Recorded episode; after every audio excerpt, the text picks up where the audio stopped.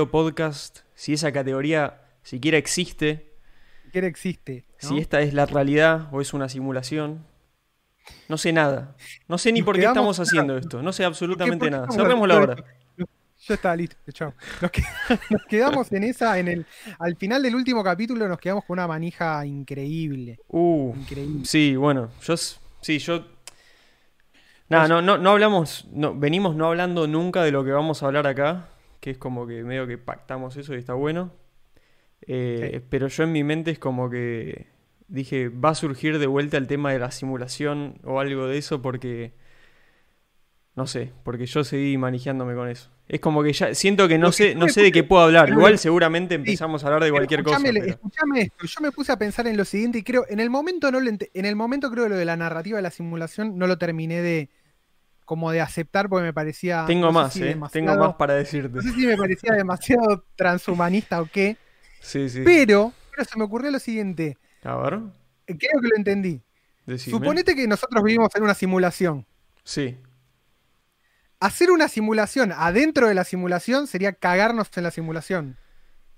Em, no, o sea, sería como otra capa como- de la simulación. O sea, en sí no. Claro, es una mamushka de la simulación. Es Sí, una pero- mamushka de simulaciones. Sí, pero en sí no te hace más consciente a vos sobre si estás o no viviendo en una simulación.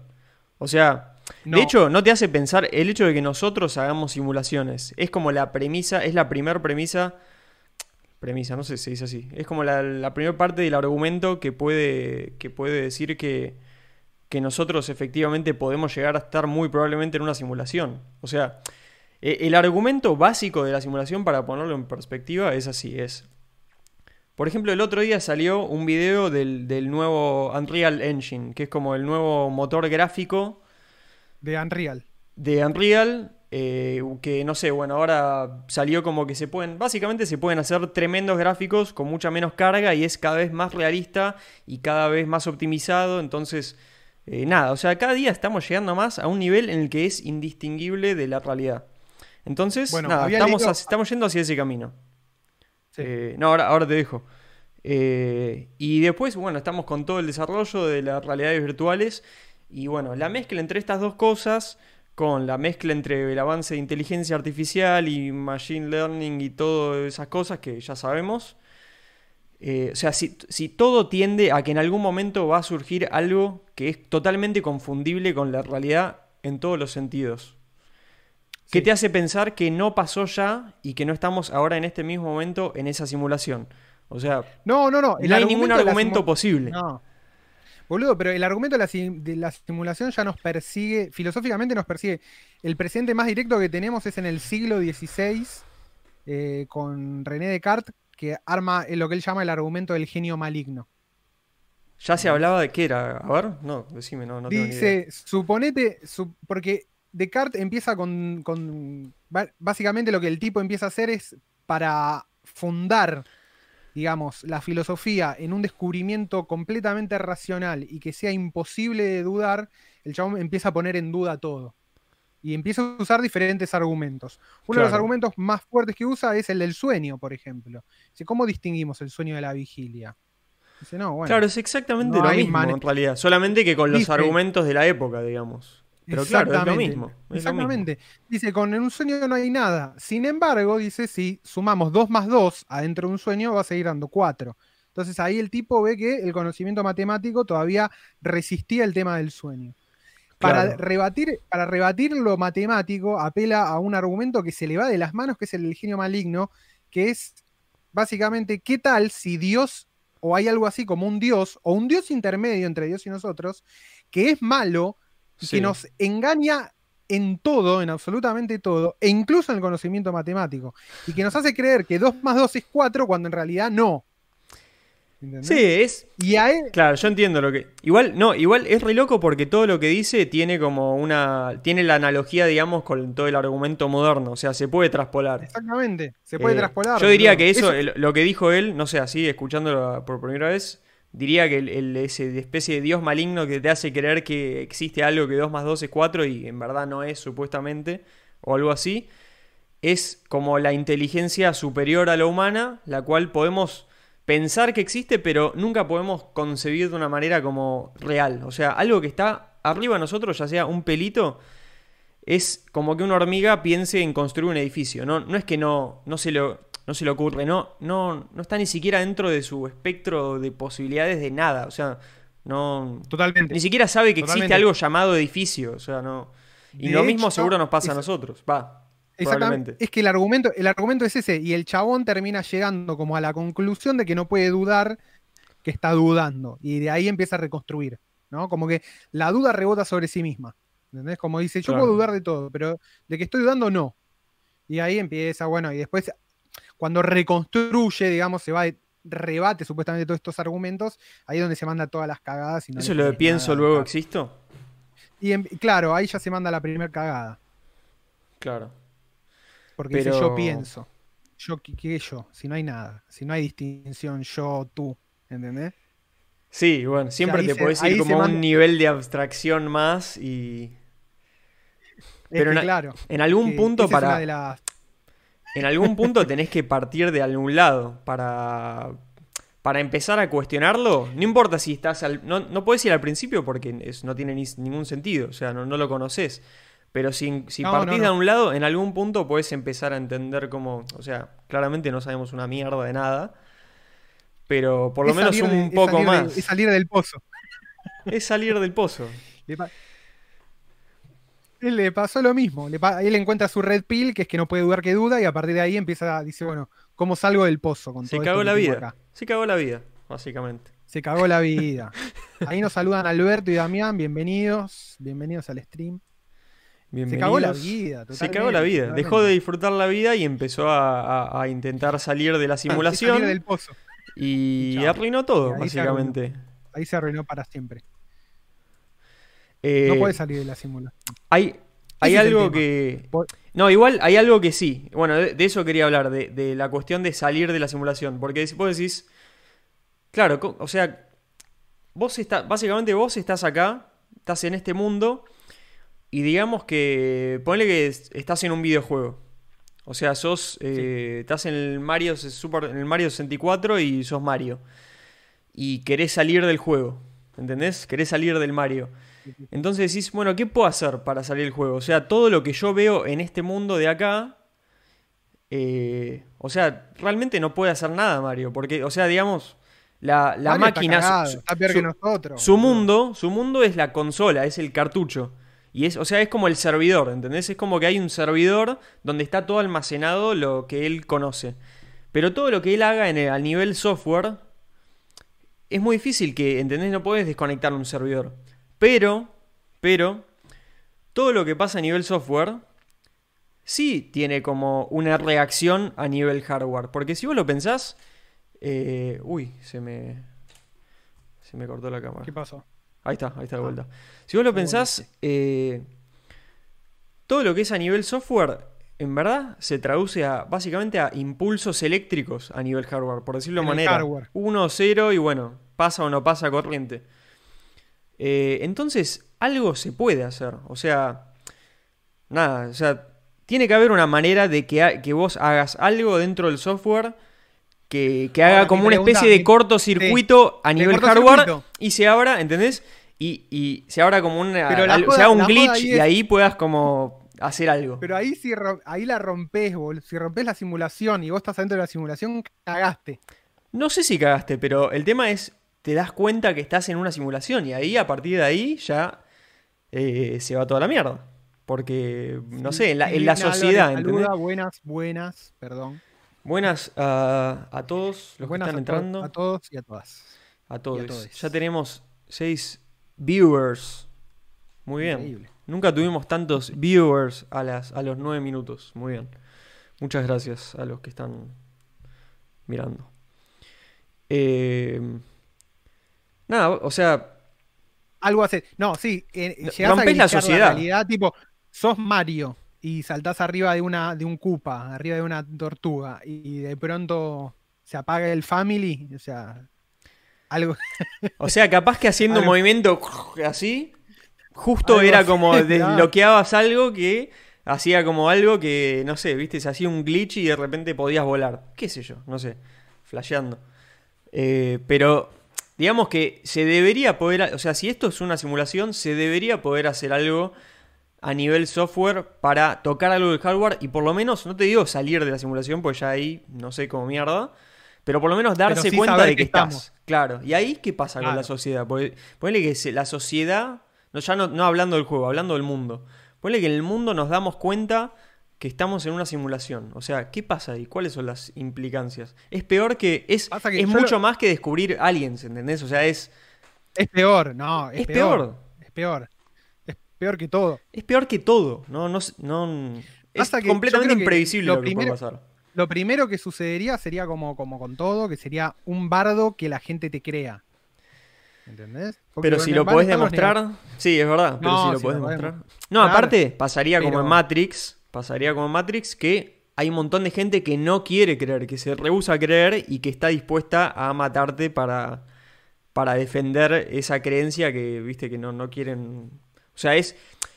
No, puede venir alguien y decir todo lo que vos invertiste de tiempo y todo tu mente en tu vida, eh, o sea, es todo fabricado y es una falsedad. O sea, nadie va a aceptar eso fácilmente, si eso es real. No.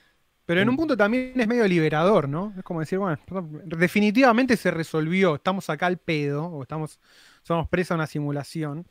De alguna manera para mí es como, es como, ¿dónde está? Hace un tiempo estaba leyendo, no me acuerdo que estaba leyendo, pero era en un libro de filosofía seguro. ¿Qué si, no es si, no, si no es de Sloterdijk, pega en el palo.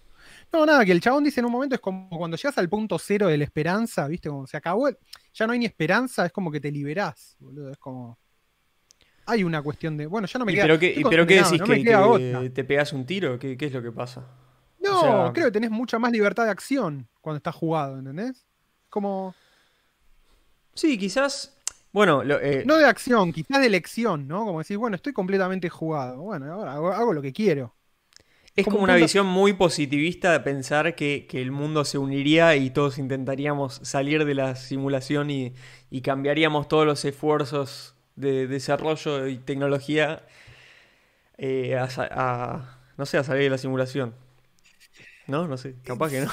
Sí, sí, es, digamos, es una, es una... Eh, porque ahí todavía seguís creyendo en una especie de noción de progreso, que sería salir de la simulación, ¿entendés? El tema es si rompemos la noción de progreso. Como decir, no hay progreso. Es que, un poco ese es eh, todo el tema de que instaló la, ilustración de alguna manera, ¿no? Que en la sociedad hay progreso constante y que mejorar todo es parte de eso, ¿no? Mejorar la calidad democrática, mejorar la tecnología. Hay una narrativa de que el ser humano progresa y que mejora, digamos algunos, eh, Molbug a esto, Curtis Jarvin le dice la visión Whig de la historia, ¿no? Como la visión progresista de la historia. Siempre el mundo está mejorando. Y quizás no. Quizás no. Sí, pero siempre mejora, mejora si, si, la gente hace algo, digamos. O sea, como. O sea, no, no, no, mejora el mundo, no, no avanza, digamos, por inercia. no, no, estamos hablando de la sociedad. No, no, no, no. O sea, tiene que haber como. De la sociedad tiene que haber una idea y, una dirección de algo. O sea, se supone que la hay. O sea, está bien que no todos estén de acuerdo en la misma dirección, pero se supone que más o menos como la dirección base es. termina siendo como la subsistencia de la raza y esas cosas. O sea, ¿qué impulsa a los viajes espaciales para llegar a Marte y a otros planetas del sistema solar o lo que sea? Eh, para llevar humanos. lo, impulsa que, si cae, claro, si cae un meteorito o si vienen aliens y nos matan a todos, tenés una reserva en otro lado. Es como, es una diversificación, digamos, de la inversión de la, de la genética humana, o sea, para sobrevivir, no sé. pasa que ahí entran, ahí entran en juego un montón de cosas, boludo, porque en definitiva los que se van a salvar son los que puedan ir a Marte. No, bueno, ahí ya tenés mil problemas elitistas y todo el quilombo. Sí, no, el, quilombo, pasa por ahí. pero, pero desde una eso, es, eso, eso es desde una perspectiva social, pero desde una perspectiva de, genética y de. O sea, de, lo que resulta exitoso en cuanto a supervivencia. Digamos, a la supervivencia de, la genética humana no le importa, digamos, si sobrevive un rico o un pobre. Le importa que haya humanos y listo no discrimina. O sea, viste cuando dice, argumentan que, eh, no sé, la, población de vacas, desde que los humanos la consumen, aumentó tremendamente. Aumentó. Entonces se podría, se podría pensar que eh, las vacas es como que, o sea, medio que le hicieron, le ha- hackearon a los humanos para crecer más en población y entonces ahora son más exitosas en, en cuanto a eso. Obviamente es Y una un visión punto sí. muy recortada, ¿no? De, de las cosas y no estás viendo como todo lo Pasa que, que hay en desde el medio. de pero una, una perspectiva netamente eh, evolucionista, eso, digamos, sí, evolucionista, no me salía la palabra. tienen una tienen una una característica que le hace más deseables a los humanos y coincide con que los humanos están en un momento de auge en la población del planeta, entonces ser apetecible para los humanos hoy por hoy es una ventaja cualitativa evolutiva, ¿no? Claro, Lo sí, mismo lo, que el porro, boludo. lo mismo que el O la superficie- Exactamente. Sí. O, la, o la soja, por ejemplo, ¿entendés? Como la superficie de planta plantada en el planeta, boludo. Es que de alguna manera todas, las, todas las especies, ya sea de plantas o animales, que, que fueron, que son consumidas por el humano, es como que hicieron una especie de sociedad con el humano. O sea, es como que le dijeron, está bien, consumime, pero, man- o sea, manteneme viva. O sea, veo que estás matando a todas estas cosas, bueno, eh, ¿cómo, cómo me hago más deseable para esta raza que es como la, que está haciéndose dueña de este mundo para que me mantenga viva? Y bueno, de alguna manera se podría ver que es como un, éxito, digamos, de, la planta de marihuana o de las vacas o de los perros o todo eso. O sea, ser simbióticos con el ser humano. Sí, ni hablar, boludo. Obviamente, cuestión consciente en ese sentido, digamos, ¿no? Es como co- netamente, netamente inconsciente, pero. No inconsciente, ni siquiera, ni siquiera se lo plantea. Ese es el- como el, el- todo el truco de la evolución. Es puramente por Claro. azar, porque le pareció apetecible tu tejido muscular a los seres humanos. Y resulta Sí. que ahora sos la especie que más puebla el, el espacio en la Tierra, boludo. la especie animal más exitosa. capaz que a un nivel como súper micro eh, existe como una especie de conciencia que lleva eso adelante. ¿Qué sé yo? ¿Cómo se puede saber eso? O a nivel mac o a nivel macro. O a nivel macro, que ahí tendría más sentido, digamos, con, con toda la otra narrativa de la simulación. Es que sí, un poco sí, boludo. Bueno, la. Nada, justo estaba flasheando un poco con eso también. Con las narrativas macro de, de, digamos, de niveles de conciencia de mamushka hacia arriba, ¿entendés? Es como. Bueno, hay, hay un capítulo de Rick and Morty, no sé si te acordás, que Rick en su nave tiene una batería. O sea, que es la, la batería de la nave.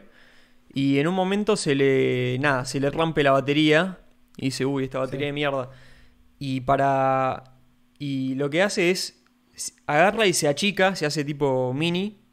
Mínimo. y se mete adentro de la batería y resulta que adentro de la batería había todo un micromundo que, el, que Rick había fabricado para que... O sea, para que...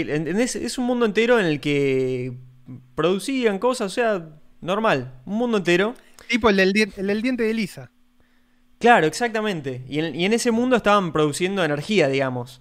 Entonces, parte de esa energía, eh, Rick se la llevaba para, para que funcione su nave. O sea, casi toda la energía era para eso y una partecita era para ellos. Y era como que nadie Claro. entendía muy bien, o sea, de lado para afuera, nadie sabía eso que estaba pasando. ¿Entendés? Era como una cosa completamente inentendible. Bueno, y En- dentro de ese micromundo había otro micro. En, un- en algún momento hacen otro micromundo para hacer exactamente lo mismo. Y es como, ah, energía ilimitada. No, no es energía ilimitada, lo está haciendo otro. Es lo mismo, Claro. vol- Bueno, volviendo en- todo lo, lo mismo que Matrix, o sea, siempre volviendo a lo mismo. En Hitchhiker Guide to the Galaxy, libro que súper recomiendo, eh, o Guía del autoestopista espacial, en Argentina debería ser traducido como Guía del mochilero espacial. Claro, Hitchhiker. Es un. Hitchhiker Guide to the Galaxy. Es un librazo de ciencia ficción y lo que y al fin lo voy a respoilear, lo lamento. Es un libro de los ya, años ya 70. fue. Eh, al final, los chabones, la cuestión es que crean una máquina, una computadora perfecta para que dé el sentido de la, de la vida. Y la computadora dice, bueno, voy a tardar 50.000 años. Termina y dice 42.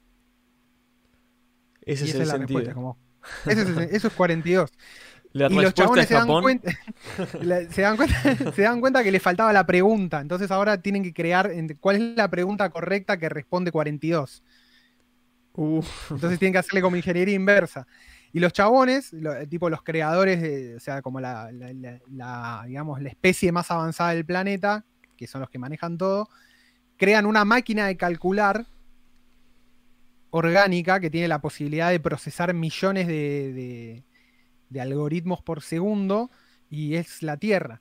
O sea que los humanos en realidad somos el sustrato de una computadora que está calculando la, pregunta existencial definitiva. O sea que es como. No terminaba nunca. Es como una cosa, un loop infinito sin ningún tipo de sentido, digamos. No, pero está, está buena la idea de que nosotros somos una máquina de calcular y no nos damos cuenta, ¿entendés? Como que puede, puede haber una computadora que funcione con una base que sea eh, los humanos moviéndose. Y en otro nivel hay alguien que detecta ese movimiento y lo usa como si fueran unos y ceros. O sea, es como un motor, digamos, para algo más que no sabemos, básicamente. Exacto, eh, es la batería de Rick, es eso, ¿entendés? Es como, es un, es un microcosmos claro, que funciona, eh, hace algo en la otra capa. Y es muy, o sea, no hay, no hay nada para probar que eso sea mentira. Eso es lo loco. Nada. Desde acá, no desde este nivel no se puede, tenés que ir a otro nivel, tenés que subir de nivel. Pero nada, o sea, dentro de las cosas que podés hacer, o sea, no sé, el chabón este, lo seguí escuchando a, George Hotz. Nada, es un flashero. O sea, no, no tiene, digamos, ningún argumento mejor que el de ningún otro porque no, existe ser experto en, este tema. Es algo, es la incógnita del, del, mundo.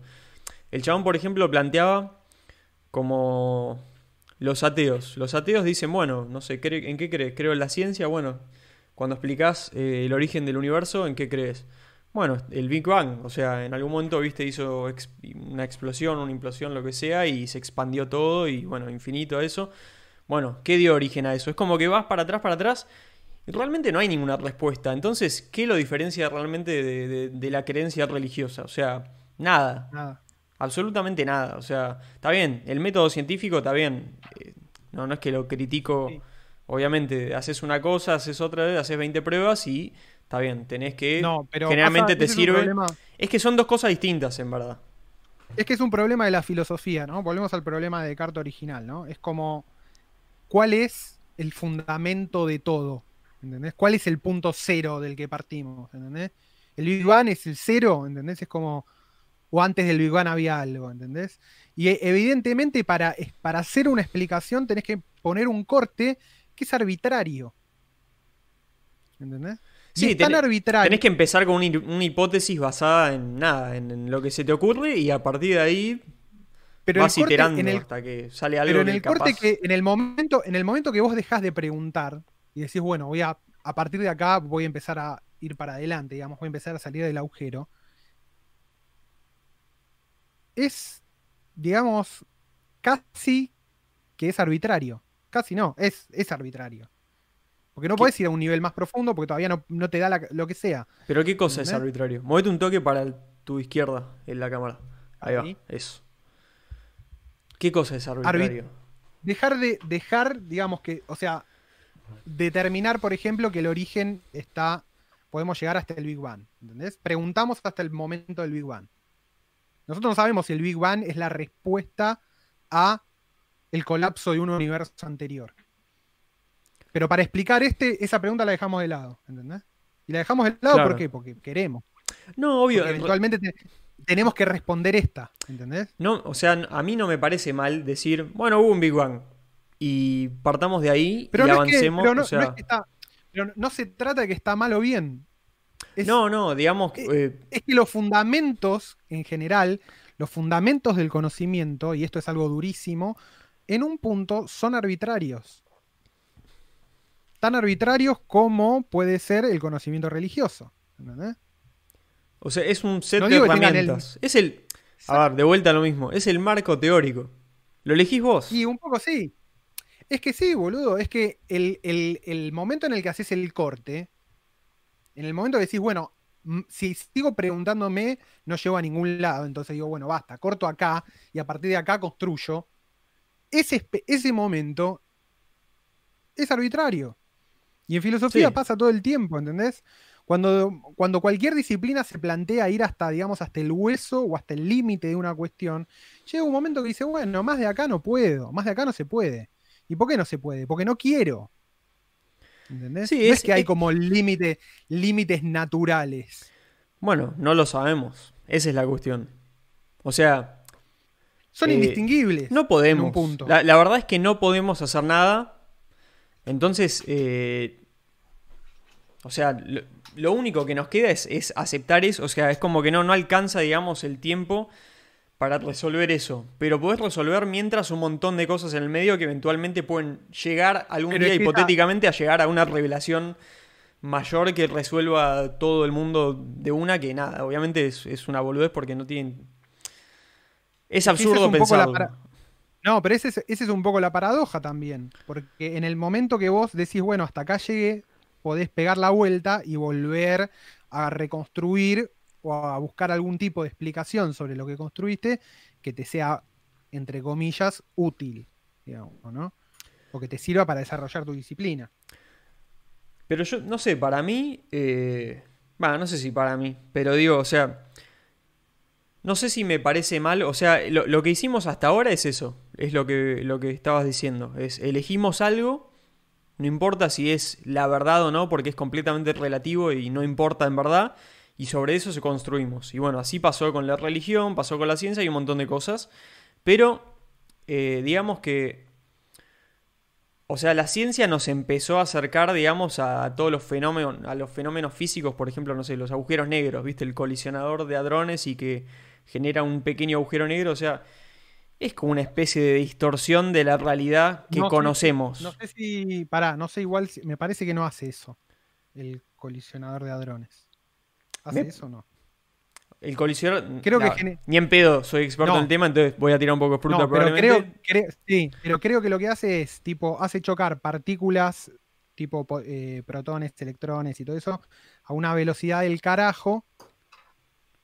Y al acelerar tanto y al hacerlas chocar tanto, de alguna manera recrea las condiciones originales del Big Bang, pero en, en un nivel mega ínfimo. Claro. Pero si, pero si eso pasa, tendría que existir una partícula derivada de esa, de esa colisión, que creo era el bosón, el bosón, bosón, Bosón de Higgs. Y lo Sí, que es lo que descubrieron. Pero Lo yo, claro. yo lo que había entendido que es como un ambiente controlado en el que es como que se hace, como decís, es como una. Obviamente no es un agujero negro, pero es como un micro agujero negro. La verdad no sé bien exactamente lo que es. Pero. Nada, o sea, es. A lo que voy es que es, es como que estás. Eh, tuiqueando, estás como hackeando, digamos, como la, la realidad. O sea, eso no se da sí, sí, sí, naturalmente, digamos. Entonces, se descubrió como algo distinto que te- nos termina llevando como a, a- a cosas que, digamos, Pero que avanzan el ahí, desarrollo y la forma de vivir. O sea, eh, quizás es, un granito de arena, el otro- pero... El otro día, el otro día, hará cosa de dos, dos meses, no, que casi un año, no sé. Después voy a buscar bien. Hay unas, eh, no me acuerdo el nombre, pero encontraron una formación rocosa que tenía tipo, tenía, creo que era, era una beta de uranio y tenía una diferencia muy, muy grande entre una parte de la beta y otra beta y una continuación de la beta que estaba más adelante que había tenido un proceso de oxidación muy fuerte. Y la única manera de que se dé ese proceso de oxidación y un- una diferencia en el peso atómico y qué sé yo, era con una reacción, digamos, nuclear controlada. Y resulta que los chabones, los geólogos hicieron las pruebas y vio que, que se había formado un reactor nuclear natural. Ah, sea, sí, me acuerdo. en e- Tremendo Boludo, eso. en ese lugar se, o sea, se dieron absolutamente todas las condiciones que se dan en un reactor nuclear para que haya fisión nuclear, boludo. De forma completamente azarosa, boludo. Y para nosotros, hacer un reactor nuclear es como el pico de la tecnología de la energía, boludo.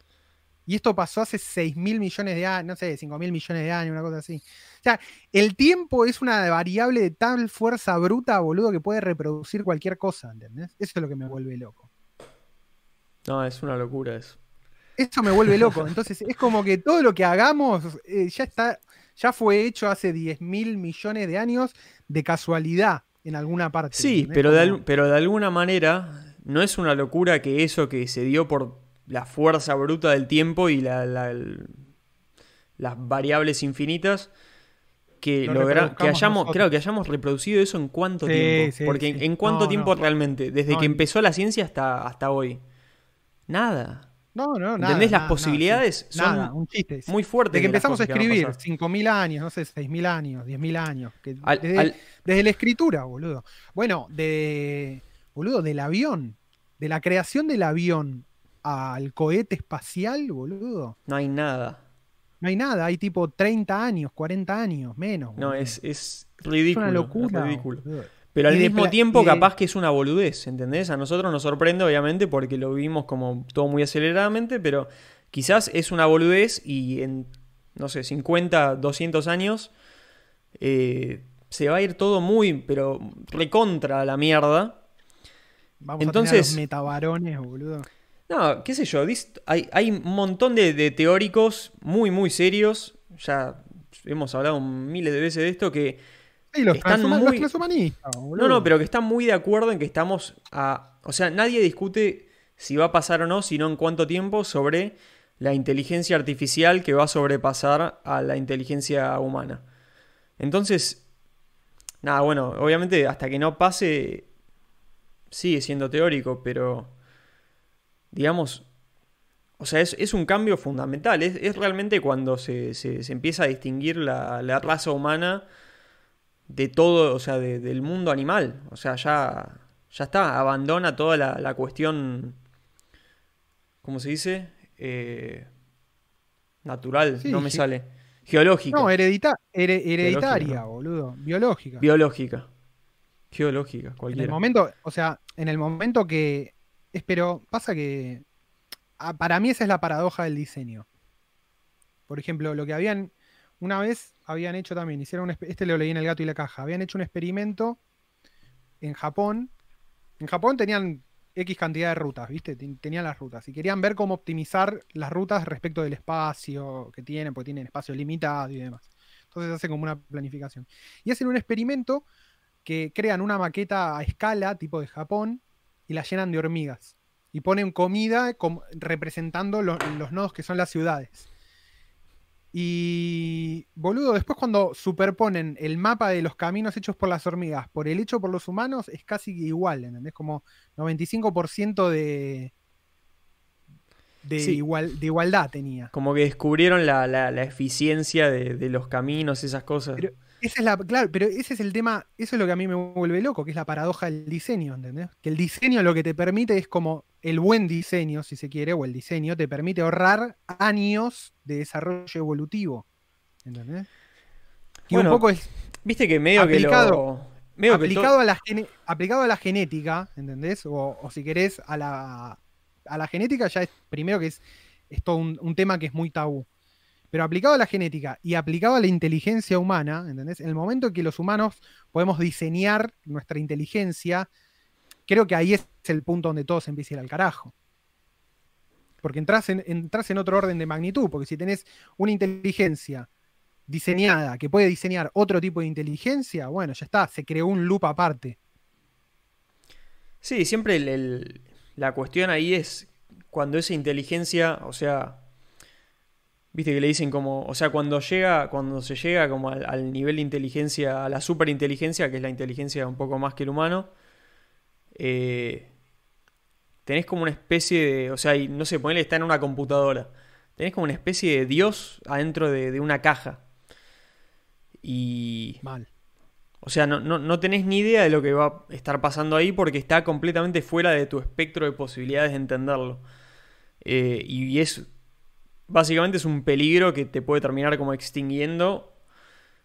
O si lo lográs como programar bien con los objetivos deseables para que se alineen con los de la humanidad y que no te utilice como una batería, eh, terminás haciéndote inmortal porque podés llegar a editar átomos y superás la vejez y superás la muerte y nada, haces lo que querés.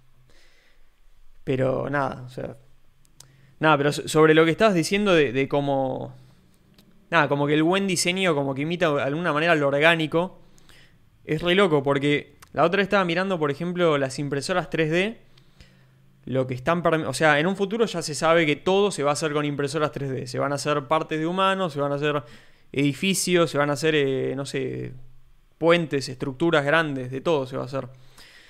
Y lo, que, lo que se está viendo es que, o sea, con, los, métodos de fabricación tradicional es como que hacíamos todo eh, como más, eh, no sé, geométrico, más, viste, más medido, más duro. O sea, haces una viga y la haces recta, y viste, y le enganchás con esta otra cosa y, no sé, haces una extrusión de algo y te queda como una rebaba y la tenés que cortar y... O sea, ya tenemos como todos esos métodos de fabricación que en verdad si lo pensás, venimos usando los mismos desde hace un montón de tiempo.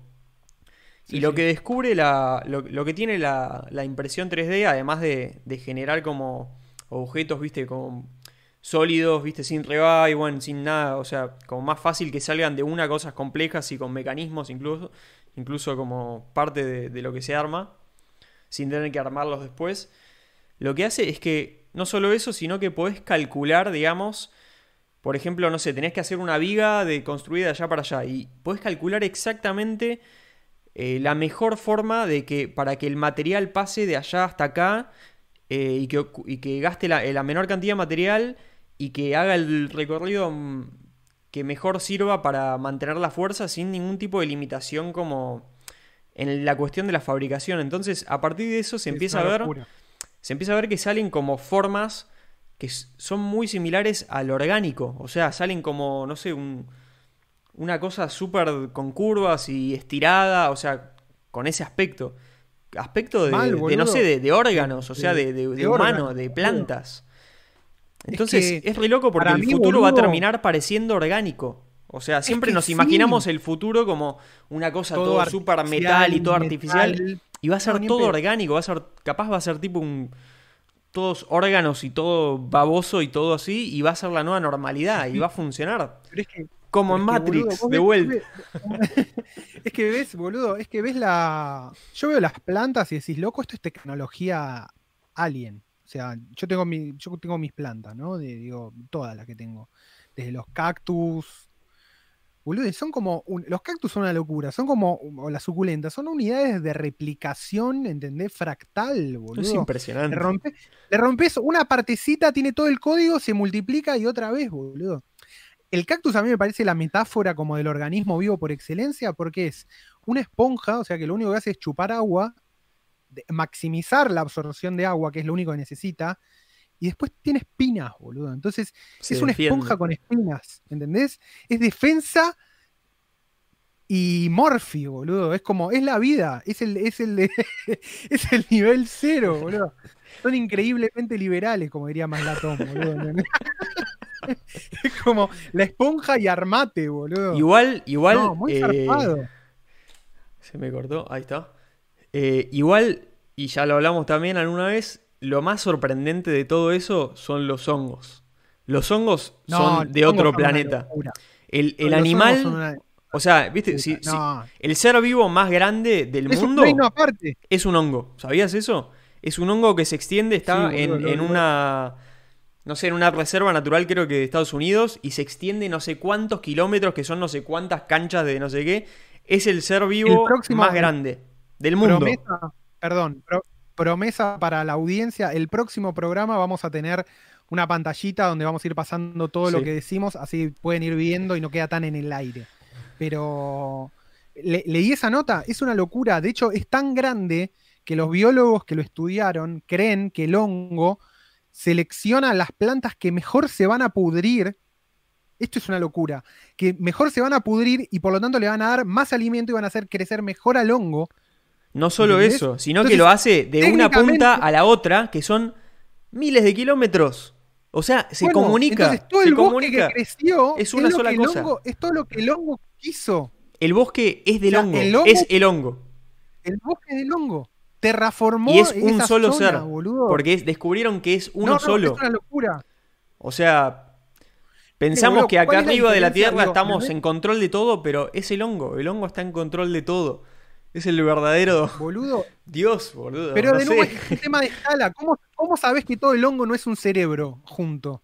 Es que lo Si es. funciona, tiene lo mismo. tiene la- Es que lo es, boludo. Lo vuelve es, loco. boludo. Pero ¿entendés que otra vez es el tema de la escala, boludo? Que en- ¿cuál, ¿Cuál es el nivel, entendés? Pero eso lo podemos entender, por lo menos. Eso lo podemos entender. Es, es otra especie sí, sí. que está ahí y que Sí, decimos, sí, sí. uy, no sé, capaz que no estamos ganando tanto como pensamos. Pero No, La- los hongos la- son una locura, de- hay al- lo que no podemos ver es, es lo que no está fuera de, de nuestro control. Es, es como. Es lo que al hongo, de vuelta, una ciudad. O sea, el hongo no puede percibir una ciudad, no puede nada. No funciona de esa manera. Es, una, es otro tipo de inteligencia. Y lo que puede llegar a estar sobre nosotros es otro tipo de inteligencia. Es algo que no podemos percibir. Es como las hormigas que pasan al lado de nuestros pies todo el tiempo. Que intenten entender lo que pasa en nuestro mundo. O sea, no, no tiene ni sentido plantearlo. Es muy Cthulhu. O sea, me da, me- me- a mí me genera como una especie de pánico o terror cósmico. es como un Cthulhu inteligente y malvado, boludo.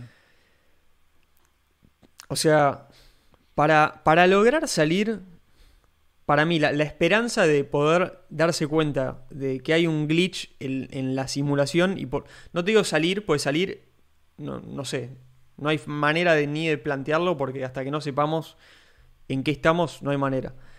Pero para mí que la... Como que la física, de alguna manera, la física e incluso el, nada, bueno, la matemática, la programación, eh, de alguna manera es, es un poco la manipulación del software en el que podríamos estar viviendo y que podría llegar a ser como la puerta, digamos, a, a- Sí, a salir de eso. Es Sí, la sí, herramienta. sí. Yo creo que la matemática y la física. Sí, es esa. Te copié con el cosito, ¿eh? Porque son las dos que son. Ah, ¿viste? Muy bien, boludo. Pero ese es más nuevo. ¿Cuál tenés vos? Ah, tengo la cámara. Qué pelotudo apuntando a la cámara de la... Mirá, este es un poco más ancho. Sí, es un poquito más nuevo ese. ¿Iba bien? Sí, bajó ya. Eh, más o menos. No. Más o No menos. tira un mito el mío. ¿No? No, es mío la mierda. Pero yo porque lo puse al mango, boludo. No, es que este no tiene, no tiene control de temperatura. No tiene. Ah, Tiene una sola. ¿Y sentís? ¿Pero te das cuenta si te pega o no? A veces sí, a veces no. Es medio raro. Sí, eso es lo- Eh, Por eso yo este lo pongo en máximo, para ver el humo. Si ve el humo, me sí. pega. Bueno, este a veces no se ve. Psicológico. Entonces eh, es una cagada. Pues se pierde bastante también como de la experiencia. De la experiencia. Yo el que siempre quise es el, el vulcano.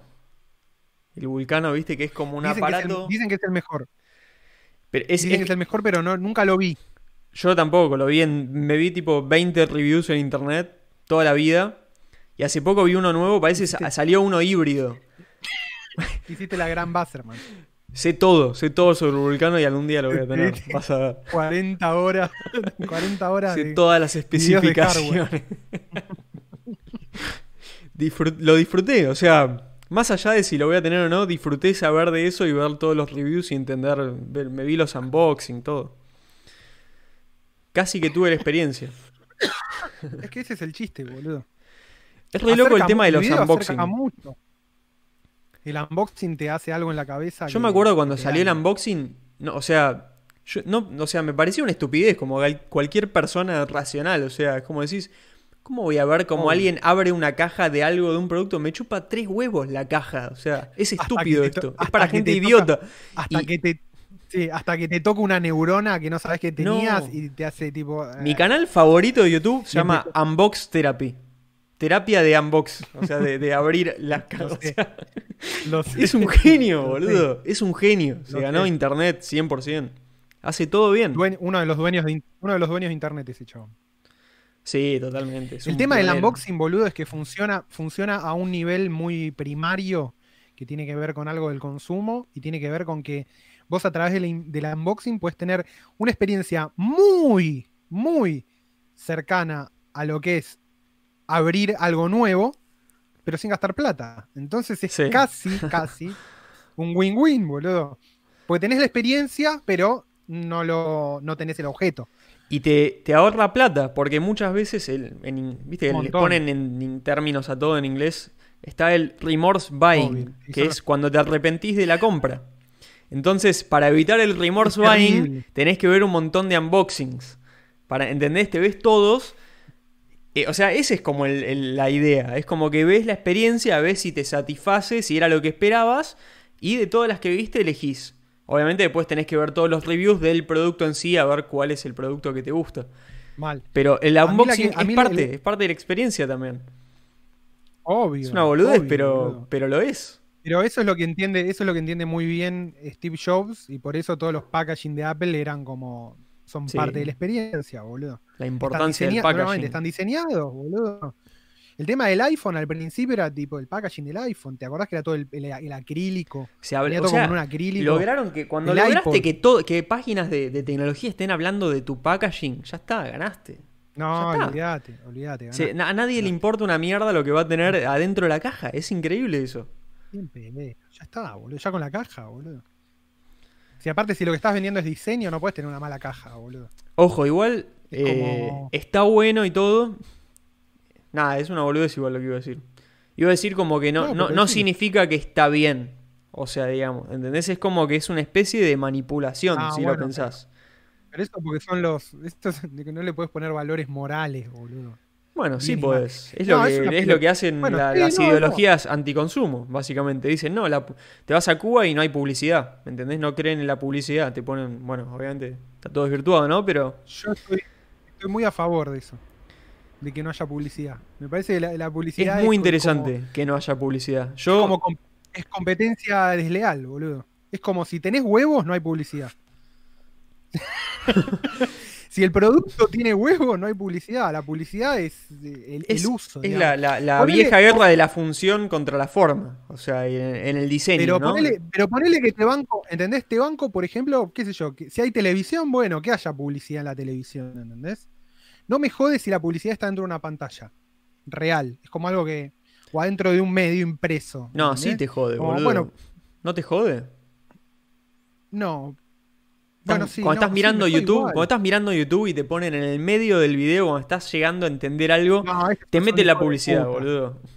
Ese es el Es capitalismo y, y recordándote que acá manda acá. Ah, ¿creías que estás y- aprendiendo libremente? No.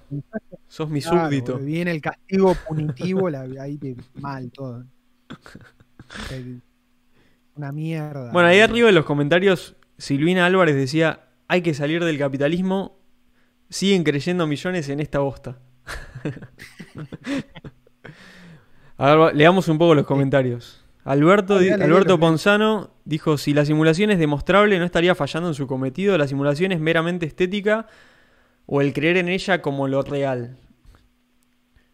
No, no es estética.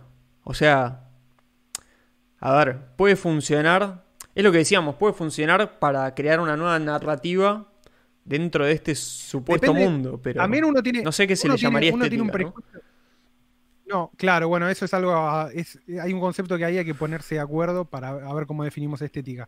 Pero también hay una cosa que tiene que ver con que yo creo que hay un prejuicio acerca de vivimos en una simulación y eso, de alguna manera, es una forma de encierro o es una, para nosotros sería un detrimento, porque en definitiva lo que encerraría es, si nosotros vivimos en una simulación, no estamos siendo libres. Es casi la discusión libre albedrío contra destino, ¿no?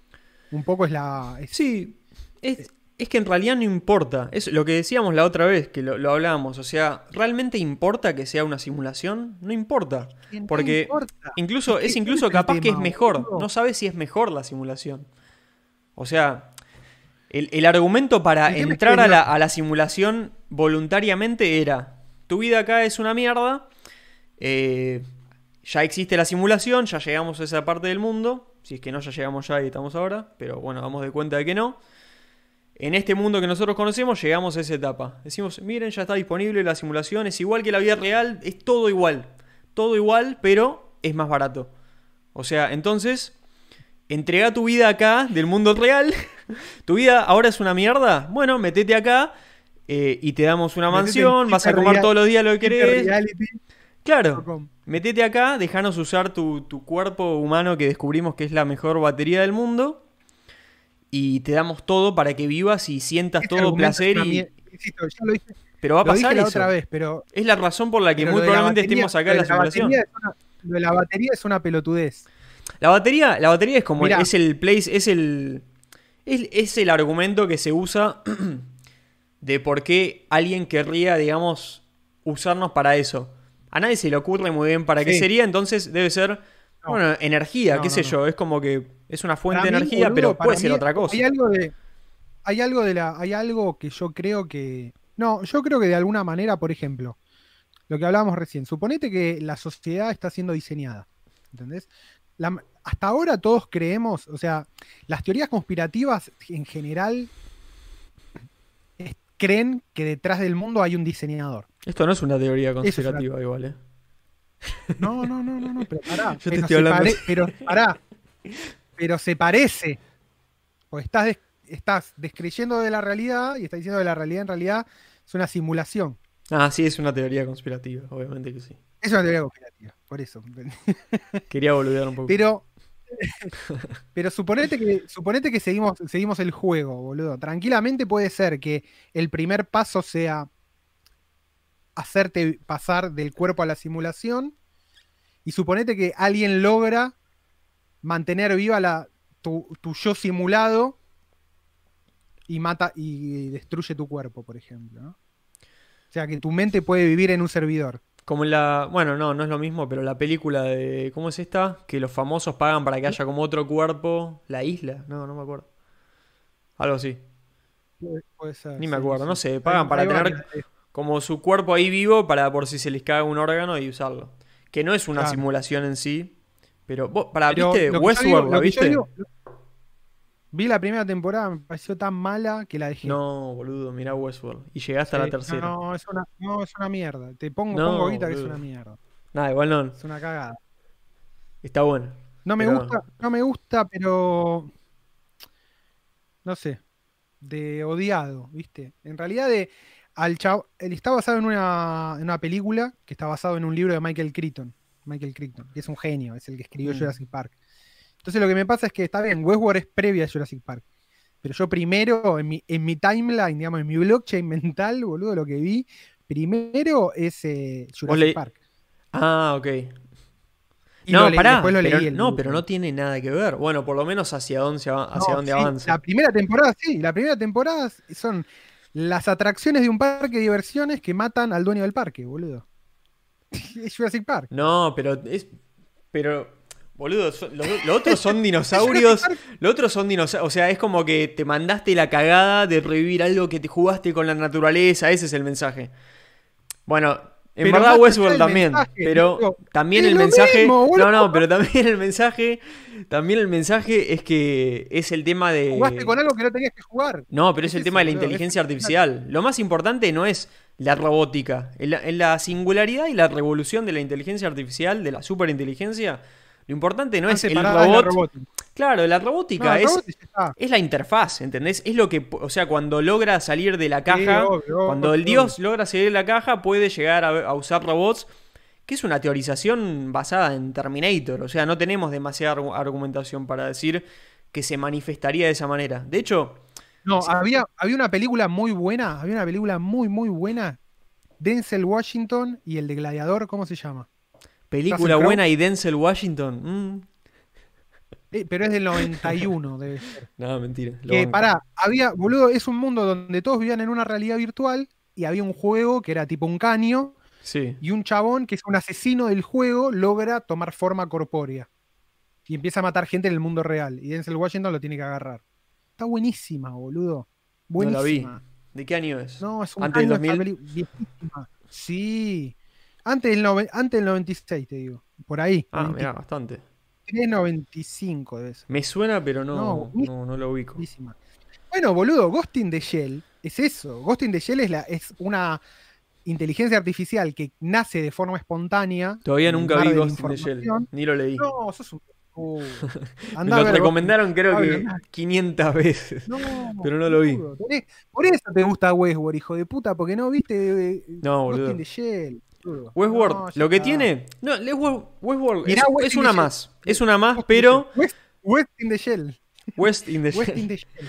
No, lo que West tiene in the Westworld Shell. es que es. eh, cada día se van como refinando más, obviamente, porque se van ajustando a la actualidad y las cosas nuevas que se van entendiendo y sabiendo de la tecnología y de este tipo de revoluciones teóricas y eso.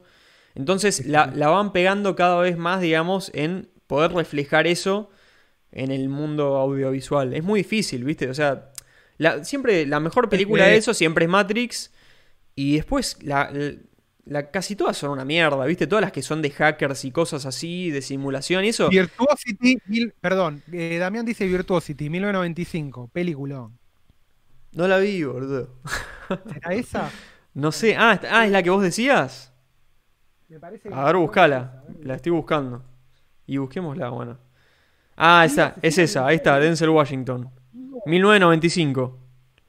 Viste que era, de- era antes del 96, seguro. No sé por qué, pero lo sabía.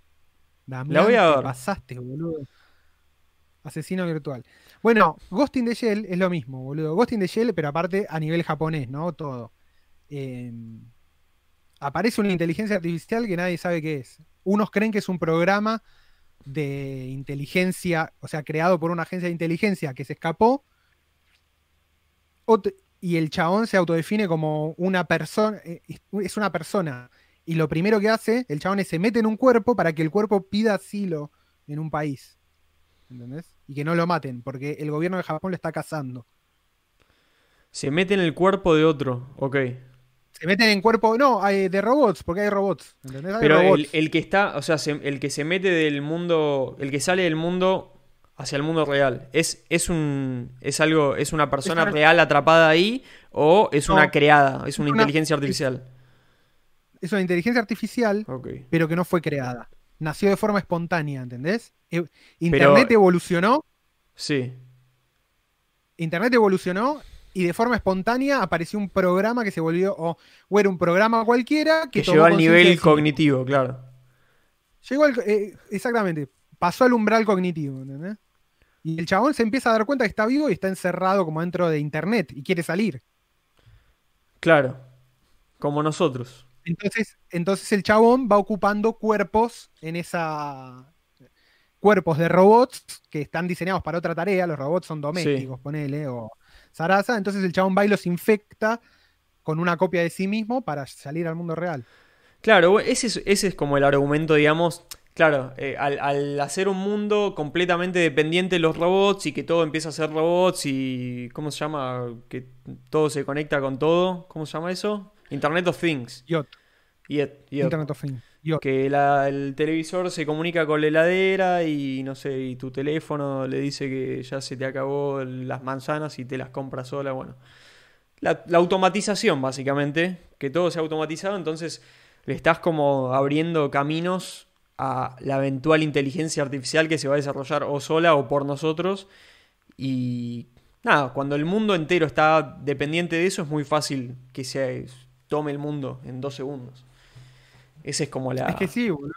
Y tiene que sentido. sí. La verdad que sí, porque estamos viendo que ya está pasando eso.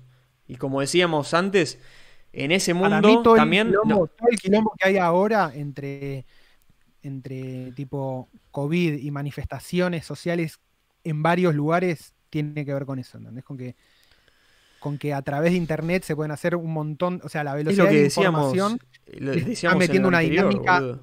una dinámica social muy áspera a todo. Es que, boludo, es eso. O sea, se está manifestando. Ahora estando todos encerrados a la fuerza, o bueno, quizás otro lugar Totalmente. menos. eh, se está manifestando como la importancia de tener una presencia y en el mundo virtual y entender el mundo virtual y poder laburar a través del mundo. O sea, todo por ahí. ¿Entendés? Entonces, toda la, la- la cuestión de la, la elite informática que es, mira, el mundo nuevo va a ser así. Si no lo entendés, fuiste. No vas a formar parte de este mundo y vas a ser una mierda y te vas a morir. Y no vas a subsistir. A Básica- flayaba yo lo siguiente. O sea, Hablando ya- otra vez eso ya, ya pasa y cada vez se acentúa más. pasa, y eso está pasando Eso ahora, pasa. boludo.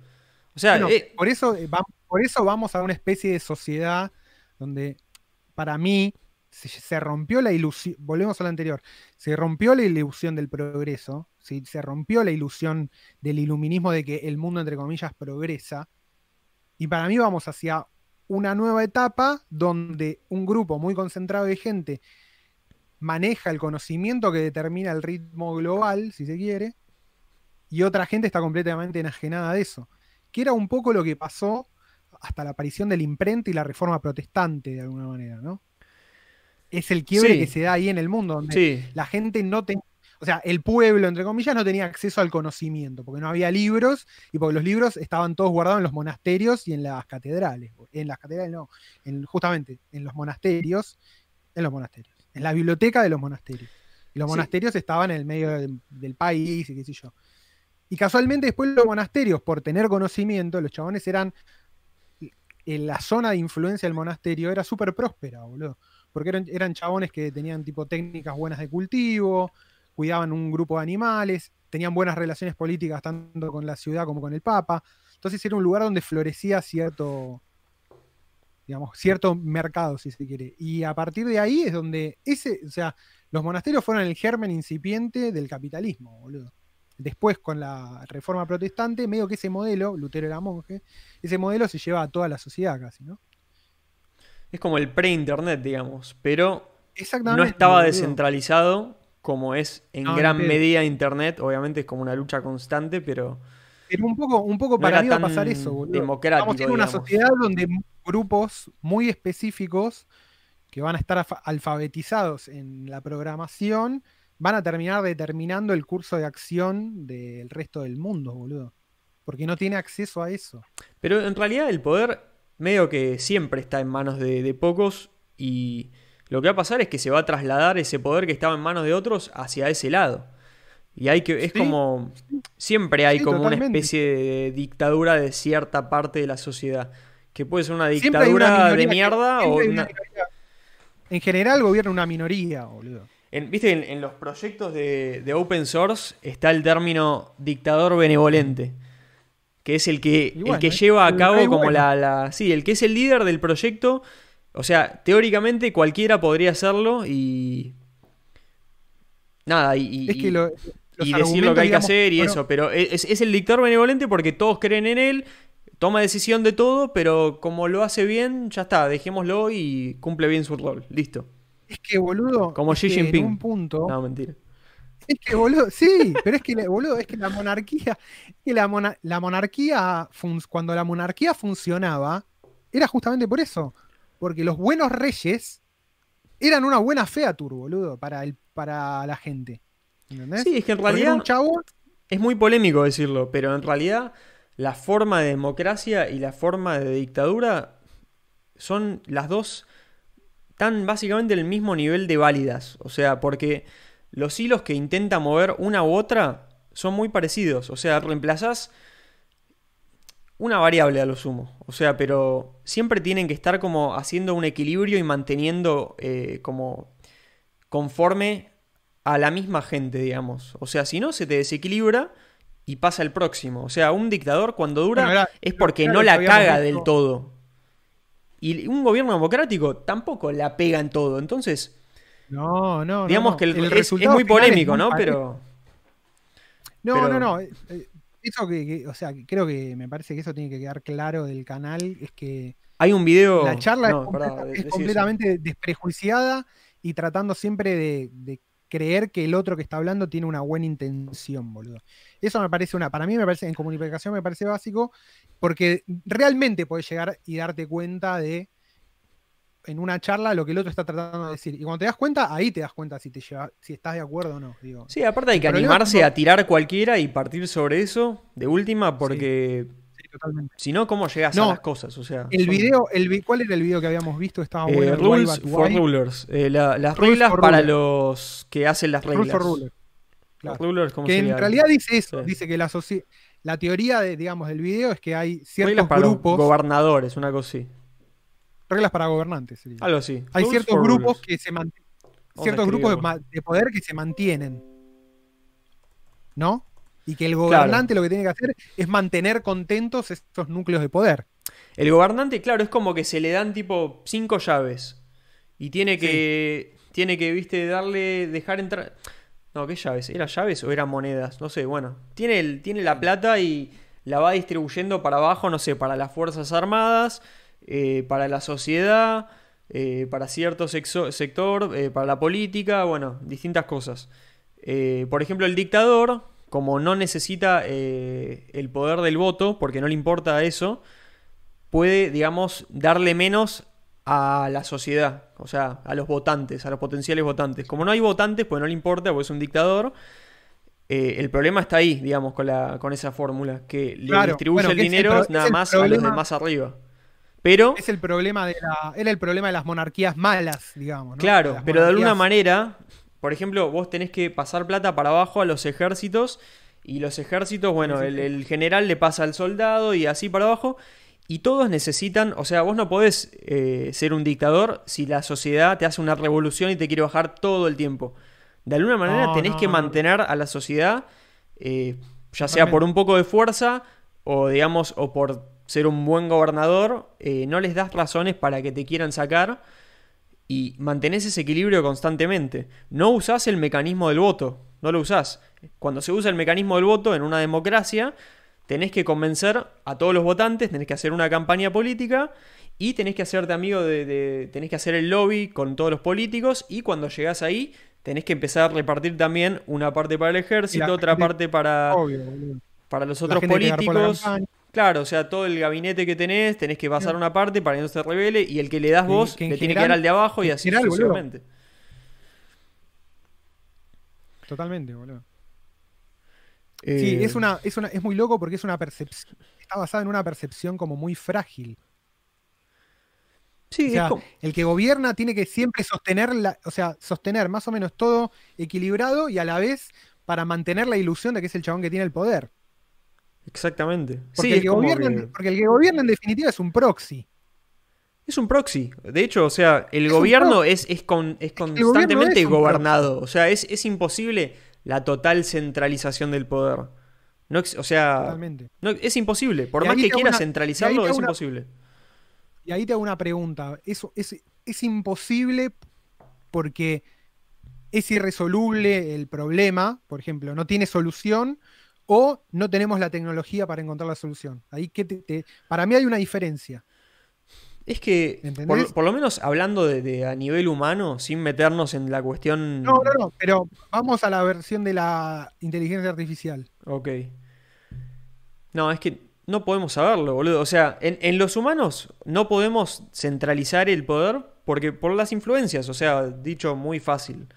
O sea, vos tenés que controlar que los otros eh, controlen a los suyos para que ellos no se te descontrolen. O sea, si al de abajo de todo se le descontrola es una cadena que te llega hasta vos. Entonces todo el tiempo estás tironeando de un lado para el otro. Sos uno más, digamos. O sea, es. Tomás ese rol en la pirámide. No sé si. No, es que no es una pirámide, en verdad. Eh, no, sé qué forma tendría. ¿Una qué? Una ronda con un chabón en el Es una ronda con un chabón en el medio. Sí, digamos que tenés acceso a ciertas cosas que otros no tienen. Pero eh, tu fuerza está más centralizada. Pero tu poder no está nunca del todo centralizado. O sea, vos tenés más fuerza que un individuo normal. Que en verdad, que él necesita juntarse capaz con 50 más para tener la misma fuerza. El tema es que quizás sos más independiente de formar como ese organismo, digamos. O sea. Sí. Eh, el presidente puede mañana hacer un decreto y bueno, tiene ese poder que yo como individuo y ciudadano no tengo. Pero si yo, Sí, pero no puede, pero tampoco puede, no puede gobernar, digo, los las leyes no solucionan todo. Sí, también delega otros poderes, o sea, y, y, renuncia a otros poderes. Yo tengo poderes que el presidente no tiene. ¿Qué sé yo? El poder de, la privacidad, no sé, hay mil cosas. O sea, la vida cotidiana tiene mil poderes que los famosos no tienen. O sea, siempre es un trade-off. O sea, de, de cómo atravesás el mundo. Es un jugador más, o sea, obviamente es particular. Es re distinto ser presidente. No sé, no hay tantos. Sí, sí, pero. No, pero es un rol. Es un trabajo, boludo. Es un trabajo de mierda, de hecho. ¿Quién quiere ser presidente? No, de hecho es un trabajo de mierda, boludo. Es un bajón, boludo. Es un trabajo donde todo, donde todo el país está pendiente de vos. Es una, es, una manera de cagarte la vida de manera impresionante. Es una manera de cagarte, boludo. es un castigo, boludo. Es una Elegiste mal. Bueno, la otra vez, la otra vez ¿Por leí. te- Pará. Mandaste tantas cagadas que la única manera. Claro, llegás a ser presidente por acumulación de, de errores, boludo. Pero a- pe- pensá quién, o sea, nosotros entendiendo esto y pensándolo así, ¿quién podría querer ser presidente? Entonces, la gente que lo quiere son unos boludos entonces, ¿entendés? Entonces, el que llega presidente siempre es un pelotudo. Entonces nunca vas a tener un presidente inteligente, ¿entendés? Que entienda, que haya entendido la vida. Porque el hecho de querer estar ahí parado ya, ya no, ya no El sos apto, solamente el por eso. truco- el truco, el verdadero truco de la gente inteligente en serio es la capacidad absoluta de hacerse los boludos y de, y de pasar desapercibidos. La, priva- la privacidad está muy, está muy para mí eh, son alfa. Para mí son alfa, boludo. bajo valuada. Gente que. ¿Cómo es la palabra? Sí, boludo. Tipo, no sé, en su momento. No sé, bueno, nada. Eso, gente que no sabes que. Digo, el chabón este Estiuso, que hasta el- todo el bardo con Nisman no se sabía quién era. Qué personaje Entendés, boludo? boludo. ¿Qué Tremendo. personaje, boludo? ¿Cómo Tenés disfruta tener- igual, no? ¿Cómo disfruta ser ese personaje? Te das cuenta que le encanta. No la vi, la tengo Ojo. que ver, la quiero ver la serie. la No, serie no la viste, mirala. Me dicen, la- ojo con la la vi, batería de no. la cámara. Voy a cambiar la cámara, eh. Ahí va. Eh, no, mirala. No, no, miral. Lo ves astiuso, se. No sé, en toda El su chabón potencia. está. ¿Ves que es un personaje? O sea, más allá de que es real todo lo que dice. O sea, no, no, no pienso poner a hablarme de eso. Pero. El chabón es un personaje Es de. una simulación. ¿Cómo? Estiuso es una simulación. Estiuso es el. es Mr. Smith, sin duda, boludo. Cualquier Sin momento. duda, ya se duda. replicó en mil partes y hackeó todo el país. Es como un. Es, el, es un bot peronista. Es, un- es el virus peronista. Atravesó toda la historia. Argentina. y. Es perfecto. El chabón encontró la manera de, de mantener la homeostasis en Argentina durante. Es años. el hongo. Es el hongo gigante que está en, Es el en Estados Unidos. eh, Es ese. Está por debajo de todos. Manipula todo y se comunica de una punta de, de Argentina a la otra. Pensándolo. Tipo, claro, boludo. Subí un 20% del asado, ¿entendés? Como... No, no, no. Hay demasiada felicidad. Suba los alimentos. Tremendo personaje. Tremendo. Eh, me sacó completamente de- del hilo de la conversación eh, el estiuso omnipotente. ya no, me, me- me borró toda la memoria, todo lo que estaba en, la- en el caché se voló. Estiuso, boludo. Se borró todo. Vamos a leer algunos comentarios, más fácil. Eh, esperá, estábamos arriba. Luca Miani. Es como el debate de salvar las apariencias de la filosofía de la ciencia. Los modelos teóricos pueden ser meramente instrumentales o ser un reflejo de la realidad. de la realidad. Claro, claro. Esa es una discusión filosófica muy. ¿Entendés? Como yo te diga, por ejemplo, vamos con la matemática que es bien hardcore. Tipo, ¿los números existen o los números son un lenguaje inventado que representan otra cosa y lo, nos sirve para hacer operaciones dentro de ese lenguaje? ¿Entendés? O Sí. existe el concepto de lo uno, ¿entendés? Como, o los, ponele los átomos, ¿entendés? Es lo mismo, ¿viste? Es todo un debate. ¿Los átomos existen o son una buena explicación? Y bueno, por ahora son una buena explicación. Por ahí dentro de mil años nos damos cuenta que todo se puede medir en, en ondas. Es que igual la ciencia nunca niega eso. Eso es lo bueno de la ciencia, lo que No. diferencia. No, eso es lo, eso es lo copado. Que nunca afirma nada. Esa es la revolución No, de la ciencia. Es una pregunta, esa es una pregunta que se hacen filósofos de la ciencia que son una manga de enroscados. es como que la, la filosofía siempre trata, es eh, también, eh, lean la guía del autoestopista espacial, la guía del mochilero espacial. Yo pensé que ibas a decir la guía para la vida de Bart Simpson. No, esa la tienen que leer. Si no leyeron la guía para la vida de Bart Simpson, no Tenés sé que empezar con esa. Antes de hacer cualquier cosa, empezar con la de Volumen Bart 1. Simpson. Volumen 1. Qué buen Llegás libro, el primer día a la escuela y te dan el- el- la guía para la vida. Em, ¿De qué estaba hablando? No sé. Sigamos con la. Ah, de la filosofía de la ciencia. Ahí va, la guía del autoestopista espacial.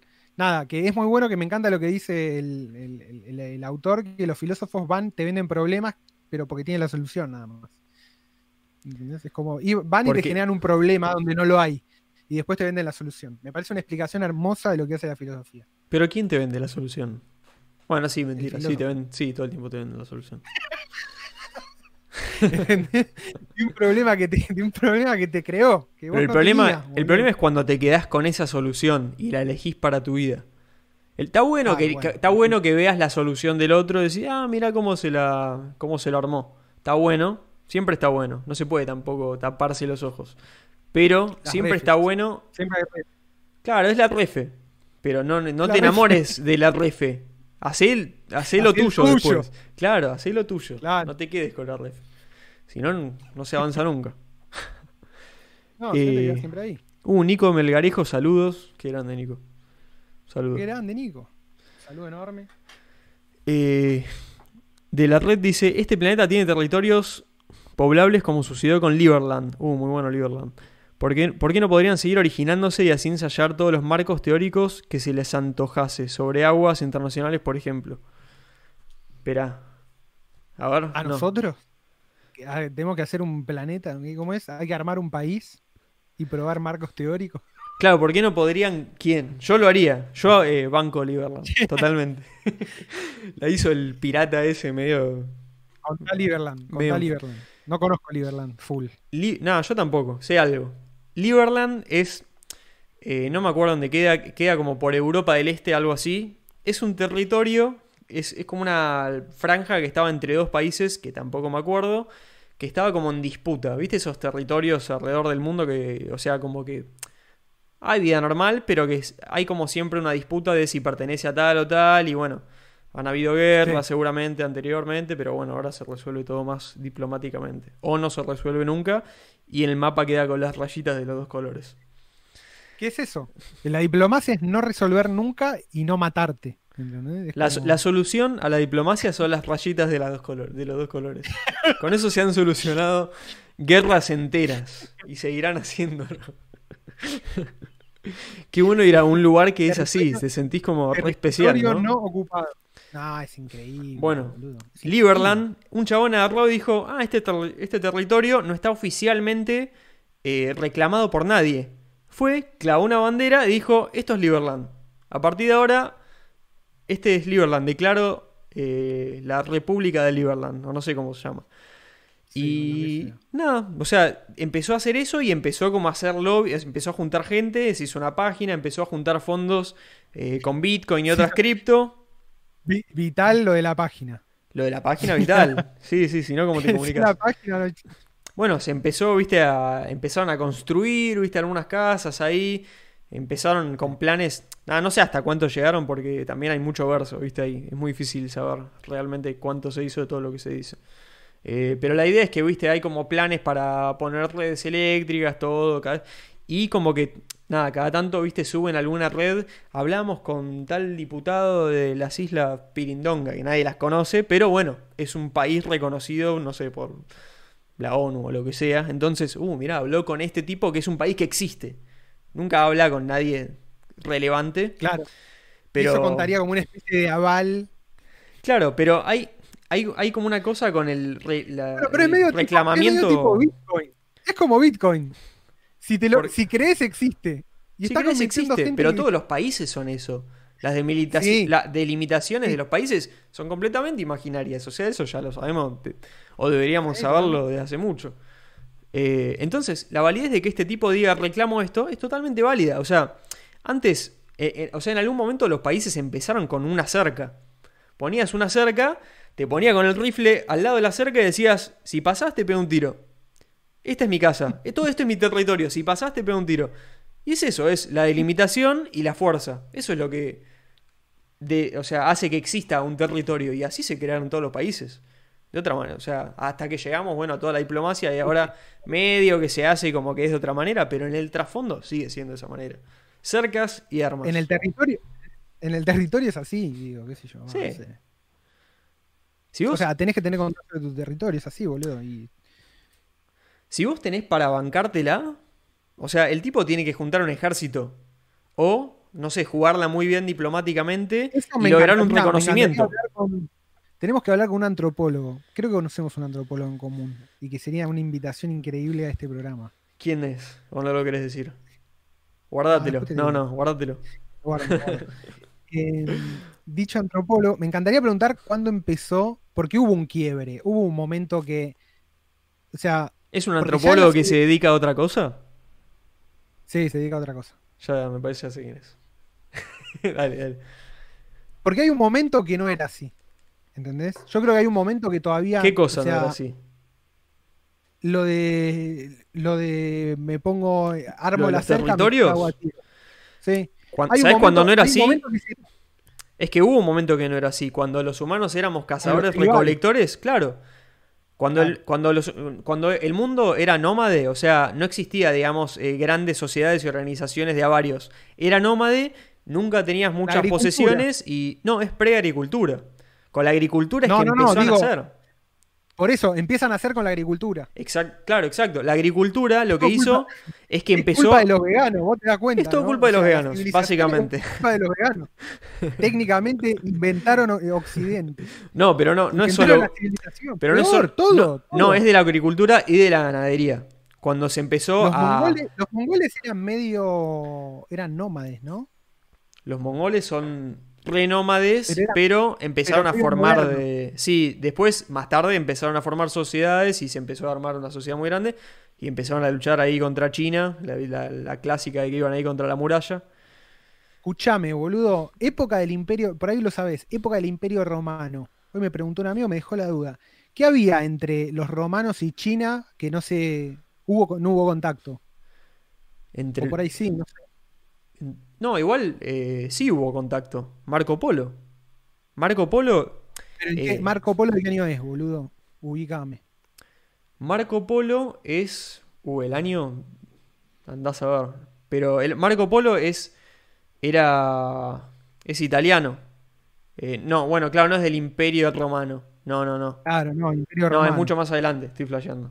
No, 1254. No, de hecho, había caído ya el, el primero, que cae en el 400 y pico, el occidental, y quedaba el oriental, ¿no? Todavía, creo. Historia medieval, me acordaré algo, qué sé yo. Entre China y, y el Imperio Romano, yo soy malísimo con, con las líneas de tiempo. Eso Y el pasa. mapa, y el mapa actual es tipo Kazajstán. Por eso te digo, por ahí eran los mongoles, que tipo no, no podías cruzar porque te comían crudo. No sé, con las Constantinopla no estaba, o sea, todo el mundo árabe también no estaba medio Claro, en medio. no, pero Constantinopla es toda la zona de Turquía, Bulgaria, y después empieza a bajar. Sí, pero toca una parte ahí también. Pero y aparte, pero Constantinopla ya era cuando se rompe el imperio en dos, en, Occidente Sí. y Oriente. Antes, mientras se había mantenido unificado, que no me acuerdo hasta qué año es, hasta el 400 creo. no, pero los mongoles no 400 son. Se cae de un lado y queda Constantinopla, así que debería estar el... de- no. También No, los mongoles están al, al norte de China. Así que no, los Claro, mongoles no. no, nada que ver. Pero sí, de ese lado está Kazajstán y están todos esos países y ahí empieza... Sí, esos países que son medio mezcla entre Rusia y, y, y asiáticos. O sea, es la parte como asiática de... Ex soviética, obviamente, años más tarde. Eh, sí, esos países raros. Rambo 3, boludo, Afganistán. Desde Kazajistán hasta se, hasta se, el lanzamiento del otro día de eh, el SpaceX Dragon 2, que hizo el, el primer lanzamiento de, de astronautas con una nave de una empresa privada a la Estación Espacial Internacional. Antes de eso, estaban usando una nave rusa que se llama Soyuz Soy yo. y solamente la podían lanzar desde Kazajistán. La lanzadera estaba ahí. Sí, o sea, era de Rusia, ¿vos viste lo que pero...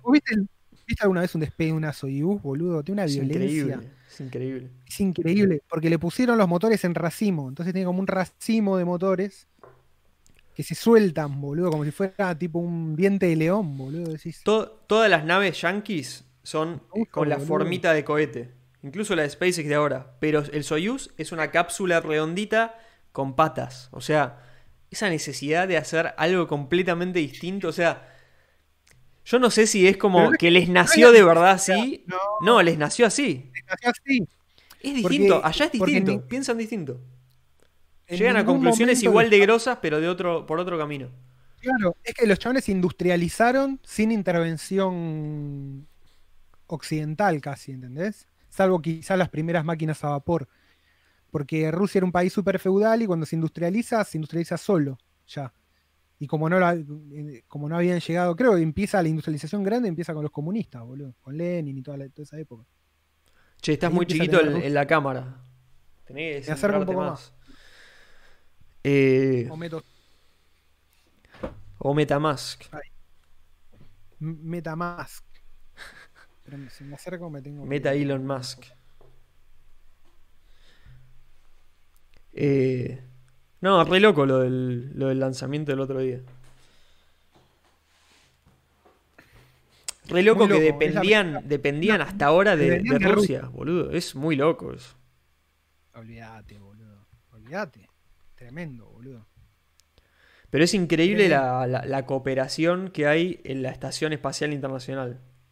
Es tremendo, boludo. No, es, es un ejemplo de la humanidad posta, boludo. O sea, Es que, boludo, es como. Es retrillado, pero eh, cuando el objetivo es más grande, todos nos unimos. hasta pero que, sí, o sea, hasta que nace la, hasta que nace la Space Force de Trump y dice, vamos a ser los primeros en tener armas en Marte, boludo. Y tira pero, toda viene, la mierda. pero ya viene desde la época de. Qué hijo de. Viene de la época de, viene de la época de Reagan. Ya Sí, Reagan, obvio. boludo, estaba haciendo eh, Guerra de las Galaxias. Sí, por más. El, el tema de Trump es que lo dice. Esa es la controversia. O sea, dice, lo dice. Lo dice porque es un Mm. tosco, boludo. Es un estúpido. En ese sentido. de- sí, sí, sí.